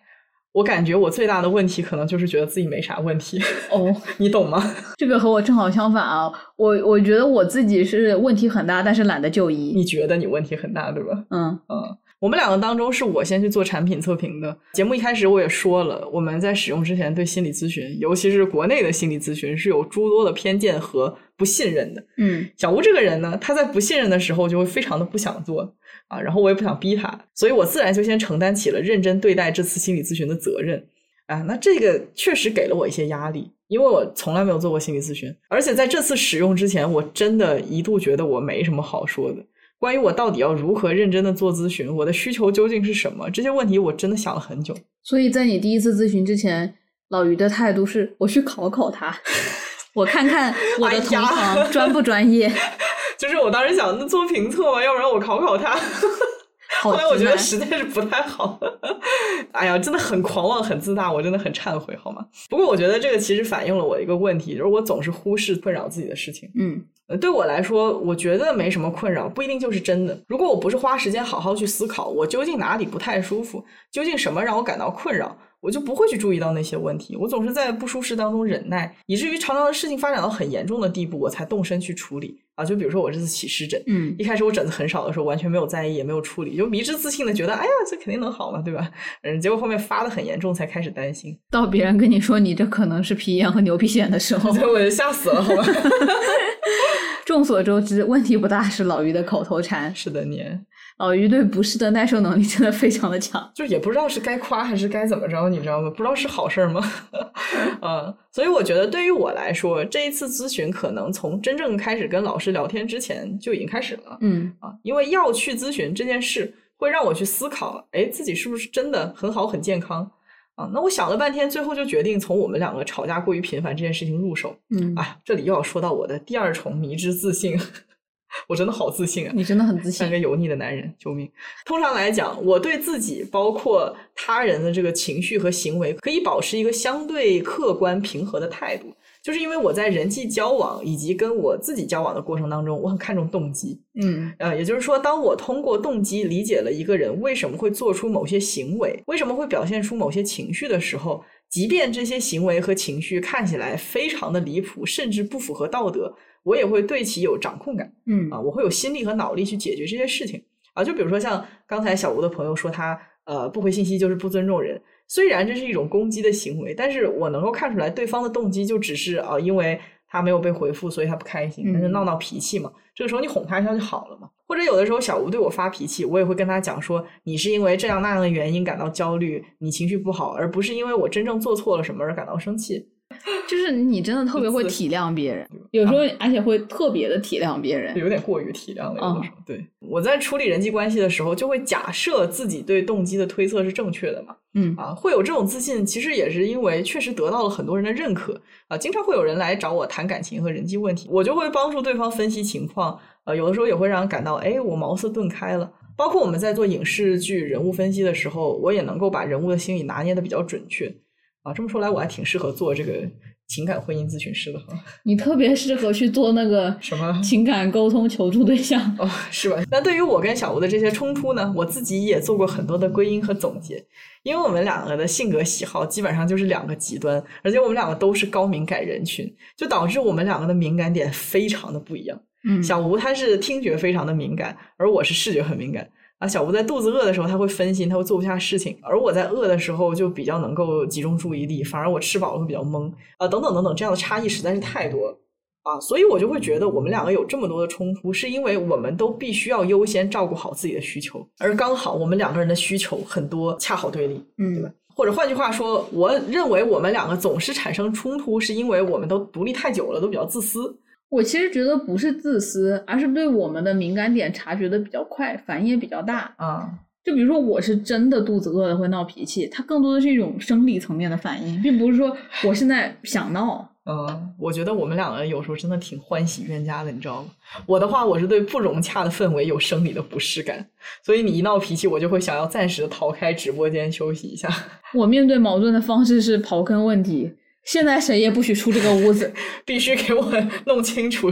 但是你是逃避问题，先要获得片刻的宁静。对，其实我们都是想要找回理性。你是通过弄明白原委，而我是通过让自己先冷静下来。那对于两个自私的高敏人要怎么共处，这个原本是我带去咨询室的一个问题。那我一开始丢给咨询老师的问题就是：高敏感的人要怎么样融洽的相处呢？对啊，我就非常迷之自信的觉得我找到了问题的关键。但是问题抛出去之后，其实我没有得到指导性的意见，反而他会追问我们相处当中的细节。嗯啊，那跟小吴他的咨询老师风格不太一样的是，我跟我的咨询师更多的是我说他听，可能百分之七十到八十的时间都是我在说，我话真的超级多。我会把我的问题啊，关于这个问题具有代表性的事件，以及我对这个问题的看法、分析和归因，自己在这边念叨出来，然后我的咨询老师他就会认真的去听，在某些比较关键的时刻会问我一些问题。于是，在我老师的这个询问当中呢，我就把刚才那个盘子碗放在哪儿那次吵架给他还原了一下。我告诉他，每一次吵架都有一个固定的套路啊，就是首先小吴觉得 A 对，我觉得 B 对，这个老套路了，对吧？然后第二步就是小吴陈述他的原因，我在陈述我的原因，我们两个说的都非常的有理，但是互相不能理解为什么对方要那样，这是第二步。然后第三步是开始，呃，这种得得得，你对你永远对，都听你的的这种 talk。上一次听到这句话还是上次。对，最后一步就是进入上纲上线环节啊！凭什么总是让着你？我付出了这个那个，你付出的没我多。然后我在说的过程当中，我就发现。我们两个每次吵架时间真的都好长啊，每次都像 neural firing，就是这个神经元之间传递信号一样，all or none，要么你根本就不会开始，一开始就要一吵到底。每一个小小小小的冲突都是以一样的过程演变到用自己的付出伤害对方。其实我仔细想，我有多不喜欢你的敏感点吗？好像也不是这个样子。嗯，我们两个和平相处的时候，我们也都能够包容对方。那真正让我困扰的似乎不是这些摩擦，而是那些令人沮丧的争吵和争吵当中的这个伤害与被伤害。对，这个时候呢，我的老师他就搬出了全世界都听过的弗洛伊德意识三层结构论，也就是那个代表了意识、潜意识和潜意识的冰山理论。哎呀，我听到的时候真的是脑壳有点痛啊！你知道，当你自己处在某个解决不了的问题当中时，你就会高估自己问题的复杂程度。嗯。尤其是对我这样一个自己学心理的，会非常想当然的觉得，哎，那我想不通的问题肯定非常的棘手，很复杂。那你在这里用心理一零一的知识点来解释，就会让我觉得，哎，那不能这么简单吧？哎，恰恰相反，我觉得往往困扰我们很深的问题，它就根源出奇的简单，嗯，只是我们一直无视了解决的方法，因为觉得那太显而易见了。好像是。你还记不记得我有一天发脾气，在床上阴暗扭曲爬行？你指的是过去三个月当中发生的八百次里的哪一次？没有每一次都爬行，哦，对，平时只是阴暗一下，如果要是爬行，就真的很严重了。啊，是，反正就那次爬行之后吧，不对，还加上了嘶吼，就是这一整套流程进行完之后，我休息了一个小时才缓过来。嗯，然后我们就聊了一会儿嘛，聊着聊着就有点想通了。嗯，其实原因就是你说的那一周太累了，我需要休息。我就觉得，哦，是的，太累了。我完全没有照顾好自己的生理需求，嗯嗯，这甚至不是一个精神上的问题，这就是我生理上太累了，我脑子不想动了。我这个时候再去逼自己干活，我就很容易生气。嗯，其实原因是那么的显而易见的，但是我就阴暗扭曲了那么久，我还觉得那是一个不治之症。对啊，其实就是这一周连周转嘛。到了周六还要工作，然后过完了周六，马上就是周日了，又要开始上班。你 别说了，我已经开始，光是听到就已经开始焦虑了。当时反正就非常的崩溃啊。呃，你这么说让我想起来，之前我在跟我朋友讨论 PMS 嘛，就是这个金钱综合症的时候，就说人的身体真的非常的神奇。当他的状态失衡，就比如说荷尔蒙分泌异常呀，或者是像小吴这样过劳的时候，他就会非常非常有机的影响你的想法，嗯，让你合情合理的觉得这个世界毁灭吧，一切都糟透了。对。而当这个风波过去之后，你再想自己当时的想法，甚至会觉得很可笑。是的。我的负面性真的是毫无逻辑可言。嗯。所以在做咨询之前，有很重要的一步就是要评估肢体的健康程度嘛。很多时候，我们看似非常复杂的困境，可能就是因为糟糕的身体状态引起。是的，就是生理在影响你的思维，影响你的心理。对，那说回我跟我咨询师的对话，他说小事上的纠纷啊，是这个冰山露在水面上的部分。那么往下走究竟是什么呢？哎呀，这个问题真的是给我问到，嗯，答不上来啊。于是他就引导我关注每次我们吵架的内容。我们吵架到最后总是在争，凭什么要让着你？明明我付出了这么多。哎呀，对啊，对吧？其实聊到这儿的时候，我已经开始觉得不对劲了，因为之前只是关注到两个人性格、生活习惯、敏感点这上面的巨大差异，反而忽略了更重要的信息。到底为什么必须要说出那些互相伤害的话，总是不能够控制住局面，必须要吵到底？而这些行为究竟有什么意义？他们背后有着什么没有能够被满足的需求？这些是我从来没有关注过的问题，也就因此让我质疑自己之前的判断。嗯，然后我就跟老师继续分析水面之下的部分。两个人都会在这件事情上激烈的争输赢，是因为赢了的人会被双方公认付出更多，那你就更应该被迁就。而我们都认为被迁就意味着在意，也意味着自己付出的东西被尊重、被看到。所以其实说到底，停不下来的争吵意味着两个人都希望自己能更被关心、更被在意啊，无论是自己的意愿还是所作所为，都不要被忽视。嗯。我觉得你这个点真的是击中我了，嗯啊，作为当事人，我很认可老师的分析，是吧？我也觉得是。对，其实你想赢，不过就是你想要被更多的去关注。对，嗯，我们两个吵架突发的时候，往往是我觉得生活中的压力很大的时候。嗯，吵架的时候，我们也是一直都会强调自己的付出啊，觉得自己就是牺牲了很多，很累啊，平时也很辛苦。嗯，其实就是希望对方能够更加体谅，多做一些啊，察觉到自己的需求，也就是这个原因啊，我们两个。当我们都在强调自己的需求，而有意无意的去贬低对方的需求的时候，才会显得那么委屈，嗯啊，然后产生对对方的攻击性，最后就一发不可收拾。对啊，我们两个都自诩理性人嘛，已经习惯了用讲理的方式去获得自己想要的东西，所以很多时候下意识的用理去说服对方，就很像辩论，你懂吧？嗯，争个输赢啊，我的理在这儿，你的理在那儿，都想要盖过对方。就是还是一种获胜者才能够得到奖品的一种思维方式嘛。嗯，但是这个在相处当中其实就是一种 power play。这个我们上期也讲过啊，也就是强迫对方接受自己。我的咨询师跟我说了一句我以前非常嗤之以鼻的话，就是家不是说理的地方。你看看，你回家之后少跟你妈吵架，两个人每天在那，呃，你你在说谁呢？你自己也要注意这一点，好不好？整天跟我说啊，我这样是对的，我你那样不对。呃，仔细想想是这个样子啊。老师说的很对，很多时候我就是想要做一些事情，然后发现小吴他通常不会这么做，或者我妈她通常不会这么做，所以找了一大堆的方式来试图说服对方，嗯，对吧？啊，我觉得看清这一点之后，对不管是我跟小吴，还是我跟我妈以后的这个 和平相处会起很大的作用啊。因为比起去跟他争谁更有理、谁更对、谁更该被尊重。我不如直接坦诚的告诉对方，我想要这样，希望你能够迁就我，这样会让我感到自己被照顾，更有安全感。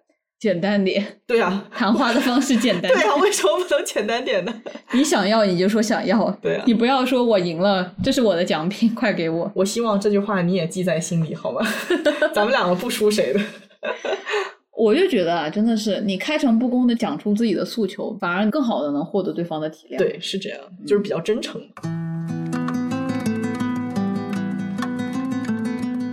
前面我们讲了各自的心理咨询体验，我们也一直说啊，《新猫咪啊》是一档探索人物心理的节目。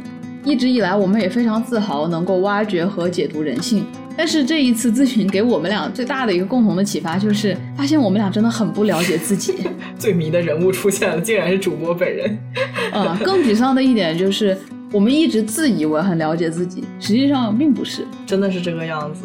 其实比起沮丧，我更多感到的是惊讶吧。从我们疫情期间辞职之后经历的种种啊，包括我们之前两个人之间的沟通啊啊，以及我们做节目的经历啊，都让我在我的自我了解上有了质的飞跃。所以在跟我的咨询师聊天之前，我并不相信有谁会比我更了解、更看得清我自己。如果有的话，可能是小吴吧。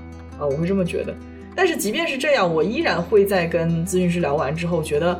哦，我竟然有这么多自己没有见过的部分，也就是说，我刚才说的那些盲点。嗯嗯嗯。就比如说，我发现自己所依赖的固有的一套人际关系的处理方式，并不是因为大家都说老于很会处理人际的问题，就代表我的方式总是正确的、可靠的。还有自己深层次对被关心、不要被忽视的需求，也是我之前没有过，或者说我从未察觉到的。心理世界的结构永远是在变化，生活带来了经验，经验带来各种各样的感受。我们的心理是开放的，是始终与外界进行交互的。自己心理世界的变化，常常在我们有所察觉之前就已经发生了。嗯，所以这次经历也让我接受了一个新的观点，就是我不可能对自己有完全的了解。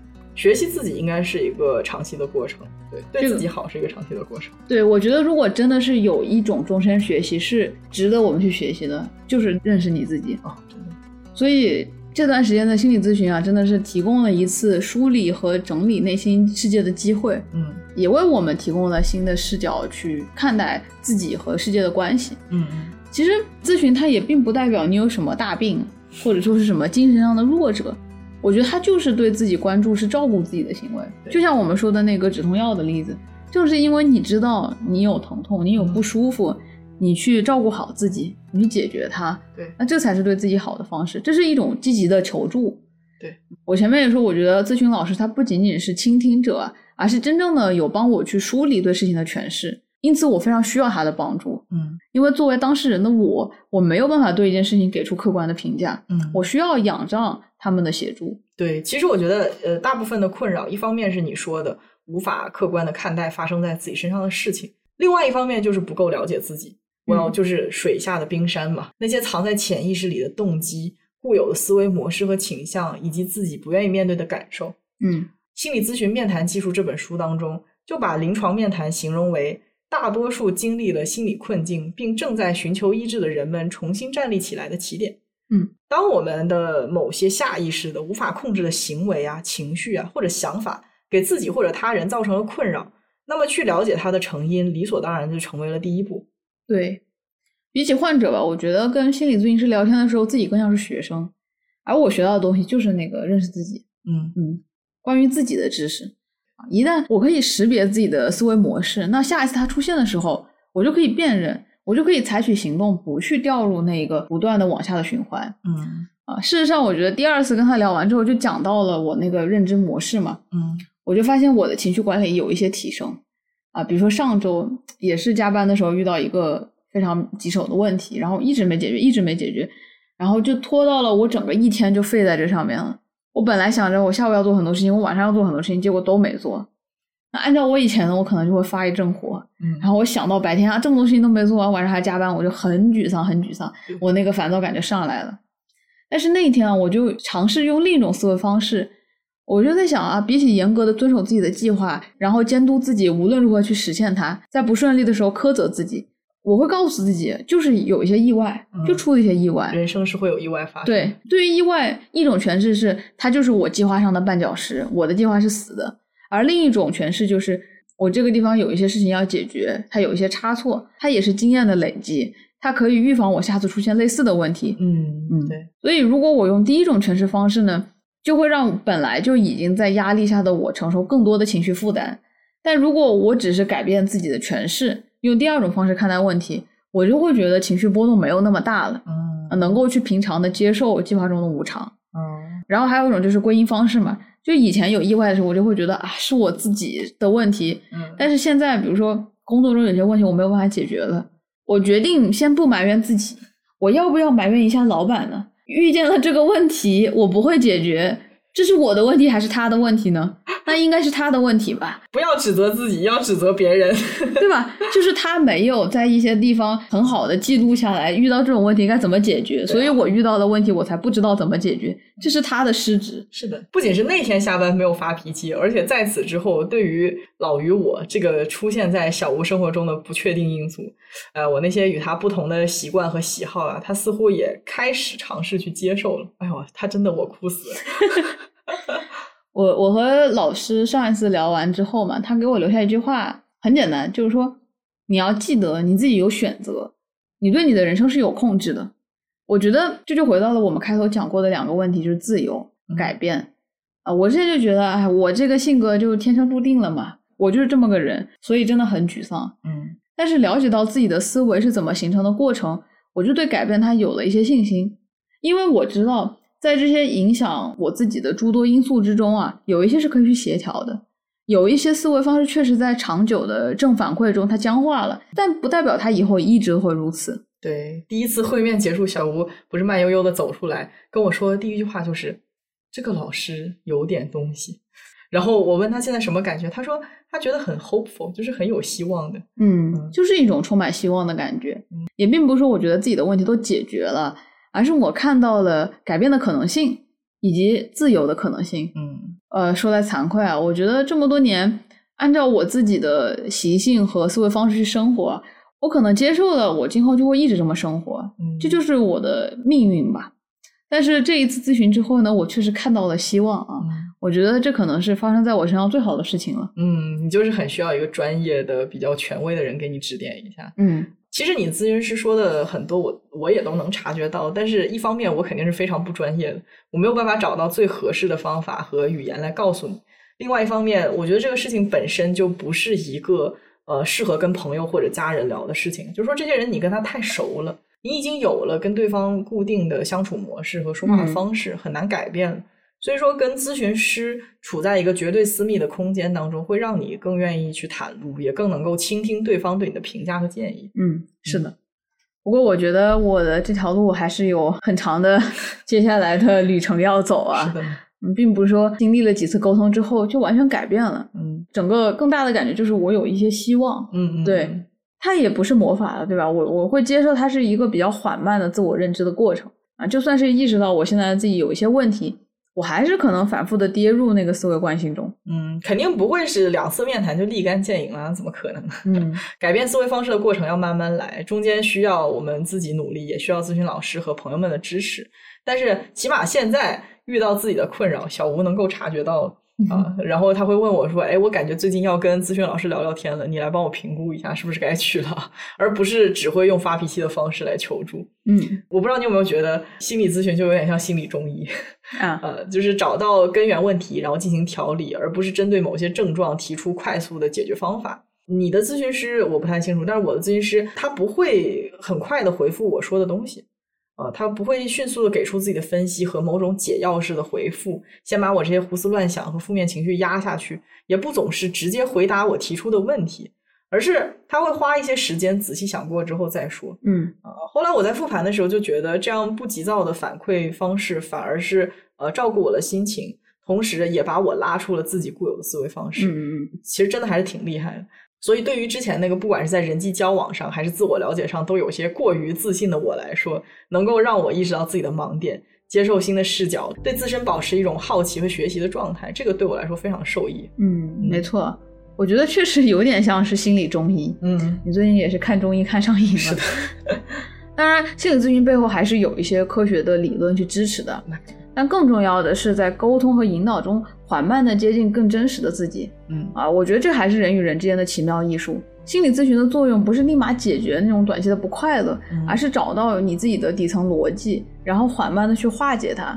我觉得还是挺神奇的。对，所以说对于每个人来说啊，这个过程不管是目标还是时长都是不一样的。阁楼 APP 因此提供了不同的咨询方案，标准方案包括一次五十分钟的视频或语音咨询。机上五天的留言啊，这个是用来辅助咨询的。除此之外，也有为期两周、四周和十周的不同方案。每个人对咨询的需求长短和频率都不一样，所以可以自行安排。总体来说呢，性价比比传统咨询要高非常多，而且收费方式都在 App 内有明确的价目，透明公开。真的真的，我们两个非常推荐大家自己去尝试，或者分享给有需要的亲朋好友。我觉得判断一个产品我喜不喜欢，就是我会不会把它推荐给我真正关心的人。对，我们都说这次我想给我妈买一个，我们我们也说要给我们的一个共同好友买一个。对，是是是，嗯。那这一次阁楼给出了两个听友福利，第一个是抽取三位听友赠送两百元的双周方案优惠券。节目之后呢，我们会在阿是猫咪啊播客的官方小红书，我们叫做老于小吴啊，发一个置顶帖，然后评论区抽取三位幸运听众赠送优惠。有关活动时间和开奖日的具体信息，可以参考我们小红书的帖子的内容。啊，我们小红书现在还没有一千的订阅，所以暂时不能用平台的抽奖，所以我们只能在评论区里面抽取啊，希望大家多多关注好吗？老于小吴，我们不是才刚刚开始宣传吗？刚刚开始做哦。是啊，刚刚开始做啊，所以希望大家多多支持。具体信息我们会放在 show notes 里面。那第二种方式就是下载 Glow 阁楼的 APP，注册时使用我们的播客专属邀请码 cats c a t s 小写字母，可以享受五十元的优惠券。那么以上就是今天节目的全部内容，希望大家都能在自我探索的路上找到最适合自己的导师和伙伴，在阁楼 APP 上面享受咨询体验。那我们下期再见，拜拜，拜拜。